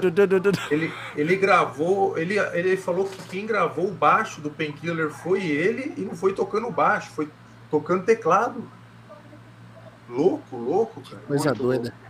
Cara, eu, eu já fiz um imagina. vídeo, cara. Eu fiz um vídeo falando sobre, sobre a formação do, do Judas é, pelo, pelo livro do Rob Halford, né? E, cara, o KK, porra, tava lá desde o início, quando a banda tinha uma outra formação, com outro vocalista. Foi o cara que botou o Rob Halford na banda, foi ele que foi lá chamar o Glenn Tipton pra banda, e aí os caras fizeram o que fizeram, né, cara? Então eu concordo com o Daniel, o cara é muito pessoal ali, cara. É Uma parada muito pessoal. Ele E não ele teve. conta que a ideia, a ele- ideia da foram roupa de couro foi espaço dele. né? Qual, Daniel? Sim. Que a ideia das roupas de couro, não sei o que, vieram Sim. dele. E aí Sim. depois o Rob Halford refinou o logo. Refinou. Lembra dessa? refinou o logo, igual o do, do Paul e o Ace, né? Que é Ia puta historinha também, Ia né? ser Rob, Rob The Queen Halford. lembra, lembra? Nossa Tinha- senhora. É, por que é, né? Por que ficou KK? Porque tinha o lance dos apelidos, né? É, Aí o do o The Queen não pegou. Imagina. Mas vocês não responderam o que que vocês acham do KK Priest. Cara, eu, ouvi, eu vou falar uma coisa. Eu ouvi aquela música com tanta expectativa de ser um negócio foda. E eu lembro que eu achei, com perdão do, da comparação, parecia um negócio meio massacration, assim, o clipe. Sabe, meio Eu assisti- amador, eu o clipe o- Eu feio. não assisti o clipe, não, cara. Eu escutei as músicas, Das músicas. achei legal, né? Porque eu curto essa linha, mas eu acho que eu também tava com uma expectativa alta, e aí eu não achei, sabe, grandes coisas. Achei Preciso legal. ouvir de novo, preciso É. ouvir de novo. Deixei pra lá. eu Vocês vocês preciso também ouvir deixaram? mais vezes. Eu achei É. legal, porque é um, é um tipo de som que eu curto, mas não achei nada de espetacular como eu achei o Firepower. É, não, não chega nem perto, né? Que Firepower foi aquela coisa, eu ouvi uma vez e, e já fui ouvir na sequência mais uma. Sabe? Você ouviu, você, você não acredita, você fala, preciso ouvir de novo, e de novo, de novo. Como é o caso de qual banda, reverendo? Que é assim também? Que você ouve a primeira é. vez e que é. RF é? Force, já comentaram também que Qual- parecia Massacration. Não, não, não. Não, não. Qual a banda que precisa ouvir de novo? Como é que foi que ele falou? É, quando você termina de ouvir, você quer ouvir uma vez. Você ouviu pela primeira vez, você quer repetir a dose. Não tem uma banda assim Ah. recente aqui? Sim, eu mesmo, eu mesmo, ó. Hoje na academia pode ver lá o fundo musical. Acabou o treino. Poxa, tem live hoje com quem? Puxa, os caras do RF Force. Fallen Angel! Demais, cara. Yeah! Demais! Reverendo, Marcelo, me perdoa, temos, reverendo, temos stories no Instagram com, com RF Force de, de, de trilha? Temos? Hoje na, academia, hoje na academia, hoje o treino foi Vamos. RF Force. Deixa, deixa eu procurar aqui que eu vou botar aqui. Vamos ver se tem. Vamos Ela ver se aquela temos. fotinha no espelho ali. E pá. Reverendo, reverendo, reverendo estilo blogueiro no espelho. Vamos ver aqui se tem. Pô, depois de 113. Porra, tá tem mesmo, aí, ô, 103, Flautino, tá tem- Ele não tá mentindo, não, hein? Tem mesmo aqui, ó. Vou botar um pouquinho aqui, é rápido, hein? Ó. Aqui, ó. Dá pra ver aí? Hum, Aí, Flautino. Ah, sim, sim. Ó, o reverendo, ó, reverendo, ó. Viu? Cara, Ó, bom. rever- Aqui, ó. Reverendo na academia o som de RF Force, ó. Muito bom. Muito Cara, bom. eu vou aí te dar um beijo agora. peraí, peraí, peraí. Peraí, Tem um jeito certo desse aqui, ó. ó. Aqui, desse lado. Ai, ai. Mas é aquilo, gente, não é porque a galera é amiga, não. O negócio é bom, a gente tem que divulgar, tem que falar, tem que. Sabe? Não é fazer rasgação de seda, não. Pô, é, então, a gente estava falando agora do, do Cake Priest. Então, se criou uma expectativa, não é? Ah, quando junta Tim, Hip Owens, é, o KK, pô, vai sair alguma coisa. Ah, é a questão. Eu, ex-guitarrista, pô, curto pra caramba o Rodrigo Flauzino. Pô, o Daniel Asbeck, então, tem umas raízes aí, umas coisinhas ligadas a secos e molhados, que é coisa do meu coração, não preciso nem falar. Pô, virei fã. Os caras se unem. Pô, lançam um trabalho desse. Pô, tem que divulgar, mano. Tem que divulgar. Às vezes a gente fala muito dos caras grandes de fora e não dá valor pro que tem aqui dentro. E aqui é bom. Obrigado. Não sem demagogia nenhuma, mas som pra caramba. Obrigado mesmo. Bom, então, antes da gente encerrar, vou pedir pro Flauzino. Tem mais algum nome aí na sua lista, Flauzino? Se tiver, fala pra gente, Ah, favor. eu vou, eu vou fazer então vou dar um apanhado de quem eu acho subestimado, Boa. é, que eu não falei. Eu acho o, Ad- o Adrian, Vande, Adrian Vandenberg subestimado. Eu acho que ele é muito bom. eu bom. acho que o Scotty Hill já foi falado. Eu acho o Tom Morello subestimado, cara. Eu acho o Jeff Blando, que toca no Slaughter, hoje em dia subestimado. E eu acho o Slash subestimado, cara. E vou explicar por O quê. Slash? É. Você acha o Slash? Porque ao mesmo tempo que ele é o herói da guitarra pra, para multidões, os caras que começam a ir pro segundo, terceiro ano de guitarra, estudar mais, começa a falar que Slash não sabe tocar, é bosta, é só pentatônica, É verdade. é só verdade. bend, é só não É. sei o quê. Mas ele é sim um grande guitar hero. Para essa galera, ele é subestimado e erroneamente. Agora, o André Vandenberg, desses que todos que eu falei, né? O André, Adrian Vandenberg, ele, ele ficou na sombra né, dos caras, mas, meu, ele tocando. Você pega aquele álbum do Restless Heart, é só solo lindo, cara. É só coisa linda ali de solo, tudo. E, e ele compôs, ele compôs o Sleep of the Tongue inteiro com os caras da banda. Não tinha Sim. Steve Vai, não tinha outro guitar Não. na época. Era só o Vandenberg. Só que na hora de gravar, quem gravou? O Steve Vai. Aí. Mas a ele galera sofreu uma lesão Vai. na época, o, o Pauzino? Dizem sim, dizem que ele. É. Dizem aí que ele chegou bem na época de gravar e não estava conseguindo movimento direito da mão. Muito estranha a história, porque, É. porra, o cara aparentemente sem, nunca teve isso, né? Bem naquela hora. É muito estranho, né? Mas parece que foi isso mesmo, foi uma coincidência azar- de azar para ele, né? Mas, pô, é que ele acabou ficando na sombra do Steve Vai, que era o guitarrista, que era o guitarrista da época, que eu acho, eu, porra, eu amo Steve Vai. Só que eu acho que ele deixou a música do, do White Snake engraçadinha demais. Aquele álbum, quando você pega as demos, Sleep of the Tongue, que eles lançaram as demos aí, Sim. é muito mais, é, é mais hard rock tradicional, pesado, assim, sabe? Não é. O Steve Vai coloca um. Coloca umas coisas mais felizes, assim, né? Então, acabou que ele ficou na sombra dos caras, apesar dos outros caras serem. Os caras são bons, óbvio. É, mas, mas, mas, enfim, acho que ele foi muito subestimado. Sim, é verdade. Eu curto o som da banda dele também. E você, Daniel? Quem que, quem que faltou aí da sua lista? Ó, faltaram o, o outro guitarrista do Wasp que ninguém lembra, que é o guitarrista dos primeiros discos, chama Randy Piper. Ele fazia altos solos legais, porque ele não tinha fritação, solos melódicos muito bonitos. E quando esse cara saiu da banda, o Wasp pra mim só foi ladeira abaixo a ponto de virar uma coisa insuportável hoje em dia. Eu não consigo ouvir, tá?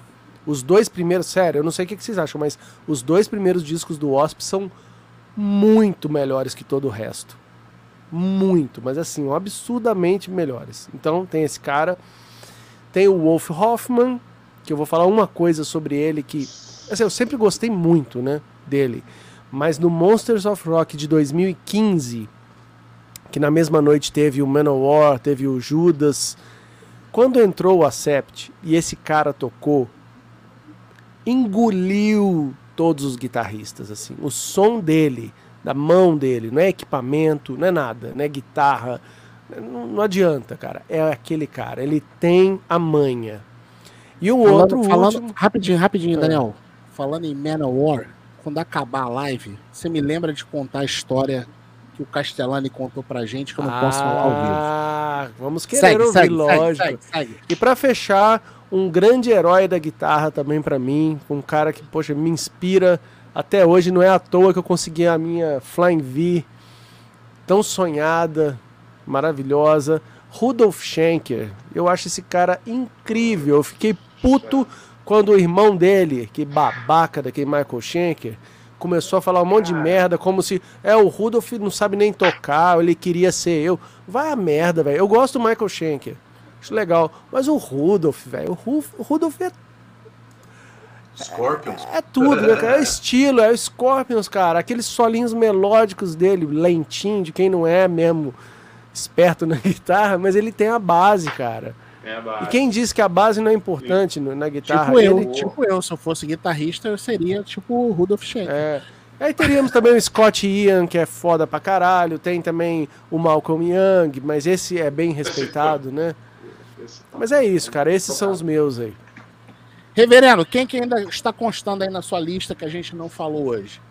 Cara, teve, teve um. um- um- ele, eu acertei na banda, mas errei o, o integrante, né? Porque o Rudolf Schenker é monstro, mas eu ia falar do Matias Jabs, cara.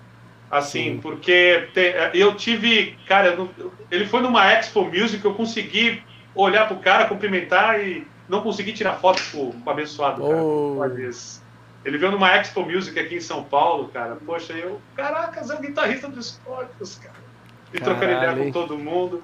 Muito louco. É, Eu ia falar dele também, que é, muita gente fala do, do Michael Schenker, Willie John Wood, mas assim, eu acho que pô, aquilo que eu conheci como Scorpions, assim, a memória que eu tenho era o, o Rudolf Schenker e o Matias Do eu, é, eu com gosto certeza. e eu gosto muito, assim, do, da forma também que ele toca.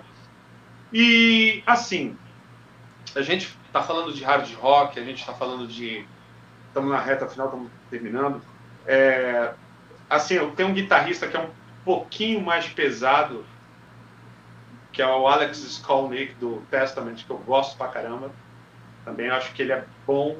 E, e, assim, é mais quem toca que lembra, o pessoal ouve Testament, mas ninguém nem viu fazer pro guitarrista.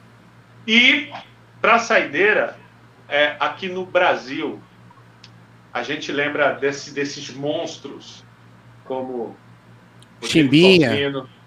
Ah, não, não Ah, esculacha, eu achei que você ia não falar chimbinha, cara. Desculpa. É, cada um na sua, né? Tem, é que nem me falaram, pô, tem o Mark Knopfler lá, tem um chimbinha aqui, cara. Falei, pô, fazer o quê? Nosso Mas, Hero Chimbinha. Mas assim, a gente tem esses monstros. Não, mas peraí, peraí, eu vou ter que interromper aí. O Fala. Chimbinha é, um, é, é realmente um guitarrista subestimado. Ele é Sim, muito pô, bom. Pepeu, Pepeu Gomes. Ele é Sim, muito ah, bom. eu vou chegar lá. Eu vou Só que ele não lá. é do rock. Não Agora é do vai rock. pegar a guitarra e vai fazer aquele, aquele groove dele lá pra ver o que sai. Eu não Que ele consigo. É o som dele, é legal pra caramba. Eu É. não sei fazer. Não Assim, tá não. não é minha pegada. É, cara é justamente, eu também não sei, é mas assim- não é do rock.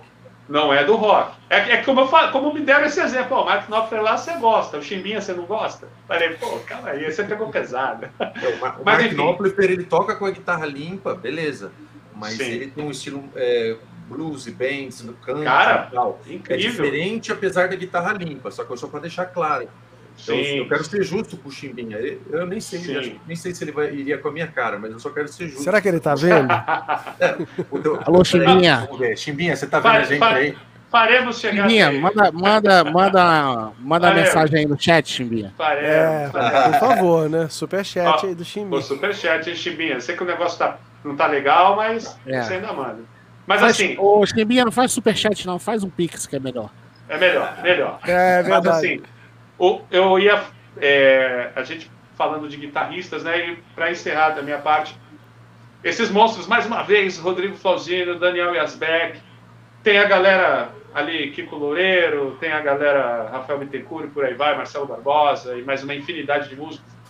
Mas um cara que não está mais entre nós e que sempre vai ser a minha referência de guitarra, toca hard rock, tocava qualquer coisa, mas assim, eu me acabei muito ali, antigo Aeroanta, anos Vander 90. Vander Tafo. Muita gente spoiler, muita gente não fala do Vander da forma como deveria falar. E ele era um, era um baita guitarrista, não Você apenas conhece, hard rock. você conhece ele no Secos e Molhados? No Secos e Molhados Secos- 3, o e disco. Inclusive, E no disco João Ricardo live- solo. E até numa live que a gente falou, até citei você. Eu falei, ah, quem Oh, domina que esse legal. assunto é o Daniel Yasbeck. Mas assim, eu- todo mundo fala do primeiro Secos e Molhados, e eu falei, eu gosto do Secos e Molhados 3. Inclusive, porque ali tinha a raiz do Rádio Táxi, porque o baterista era o João Fernandes. Sim, verdade.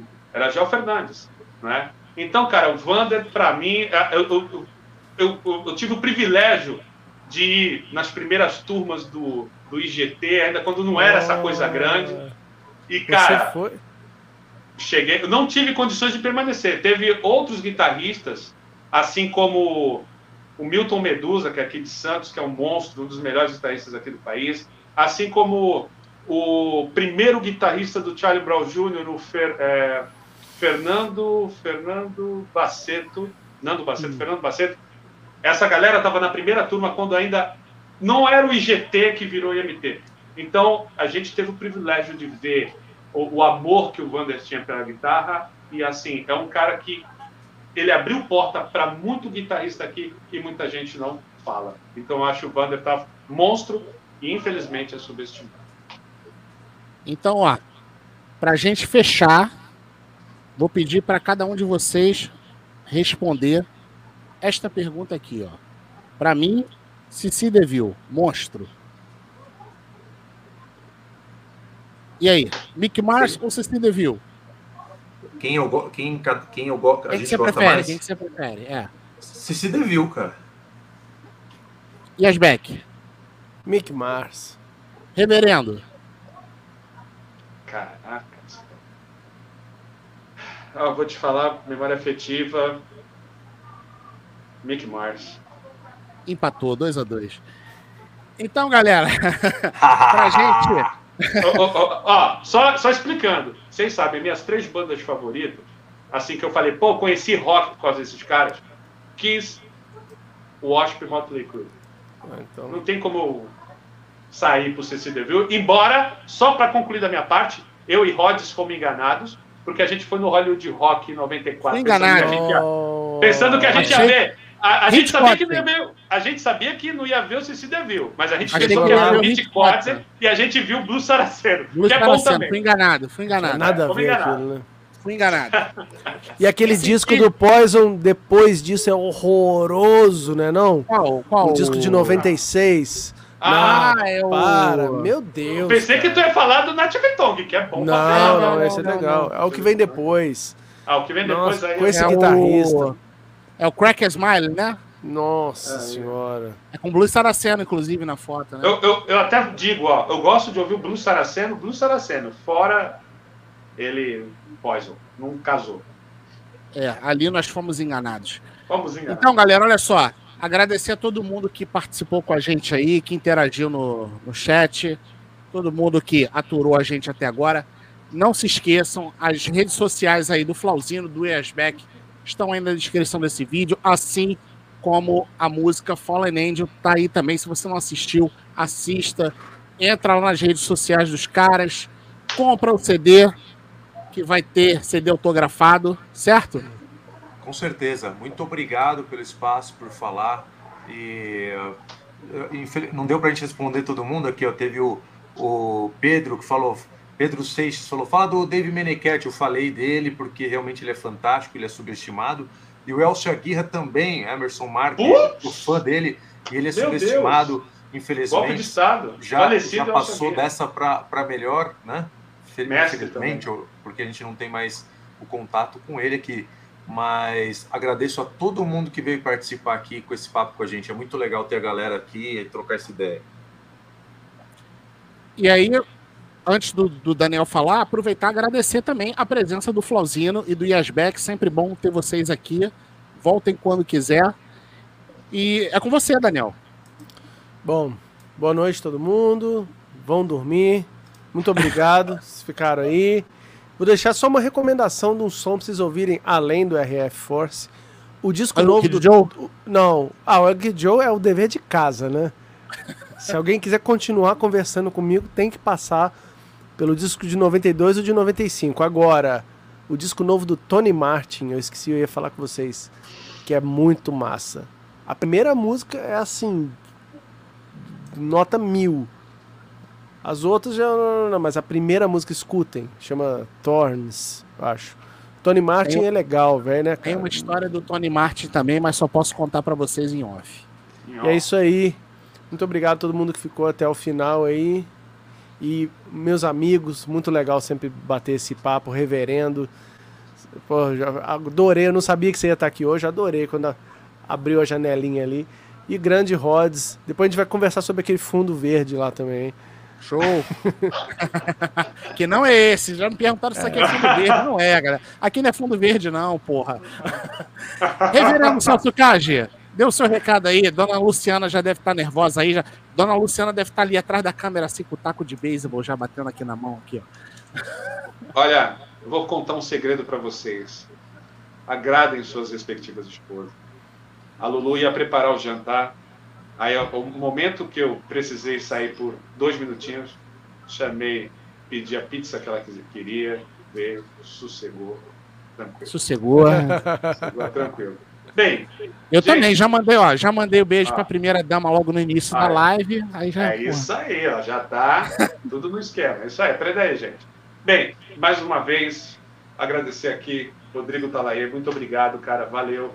É, assim, como fã de rock, como ex-músico, assim, tá do lado do Yasbeck e do Flauzino aqui, poxa, cara, é, é motivo de muito orgulho. E dizer que sou grato pra, por, por todos vocês estarem aqui comigo e aliás, eu estar com vocês, e para toda a galera. Ó, beijinho, ó, beijinho. Beijinho, beijinho.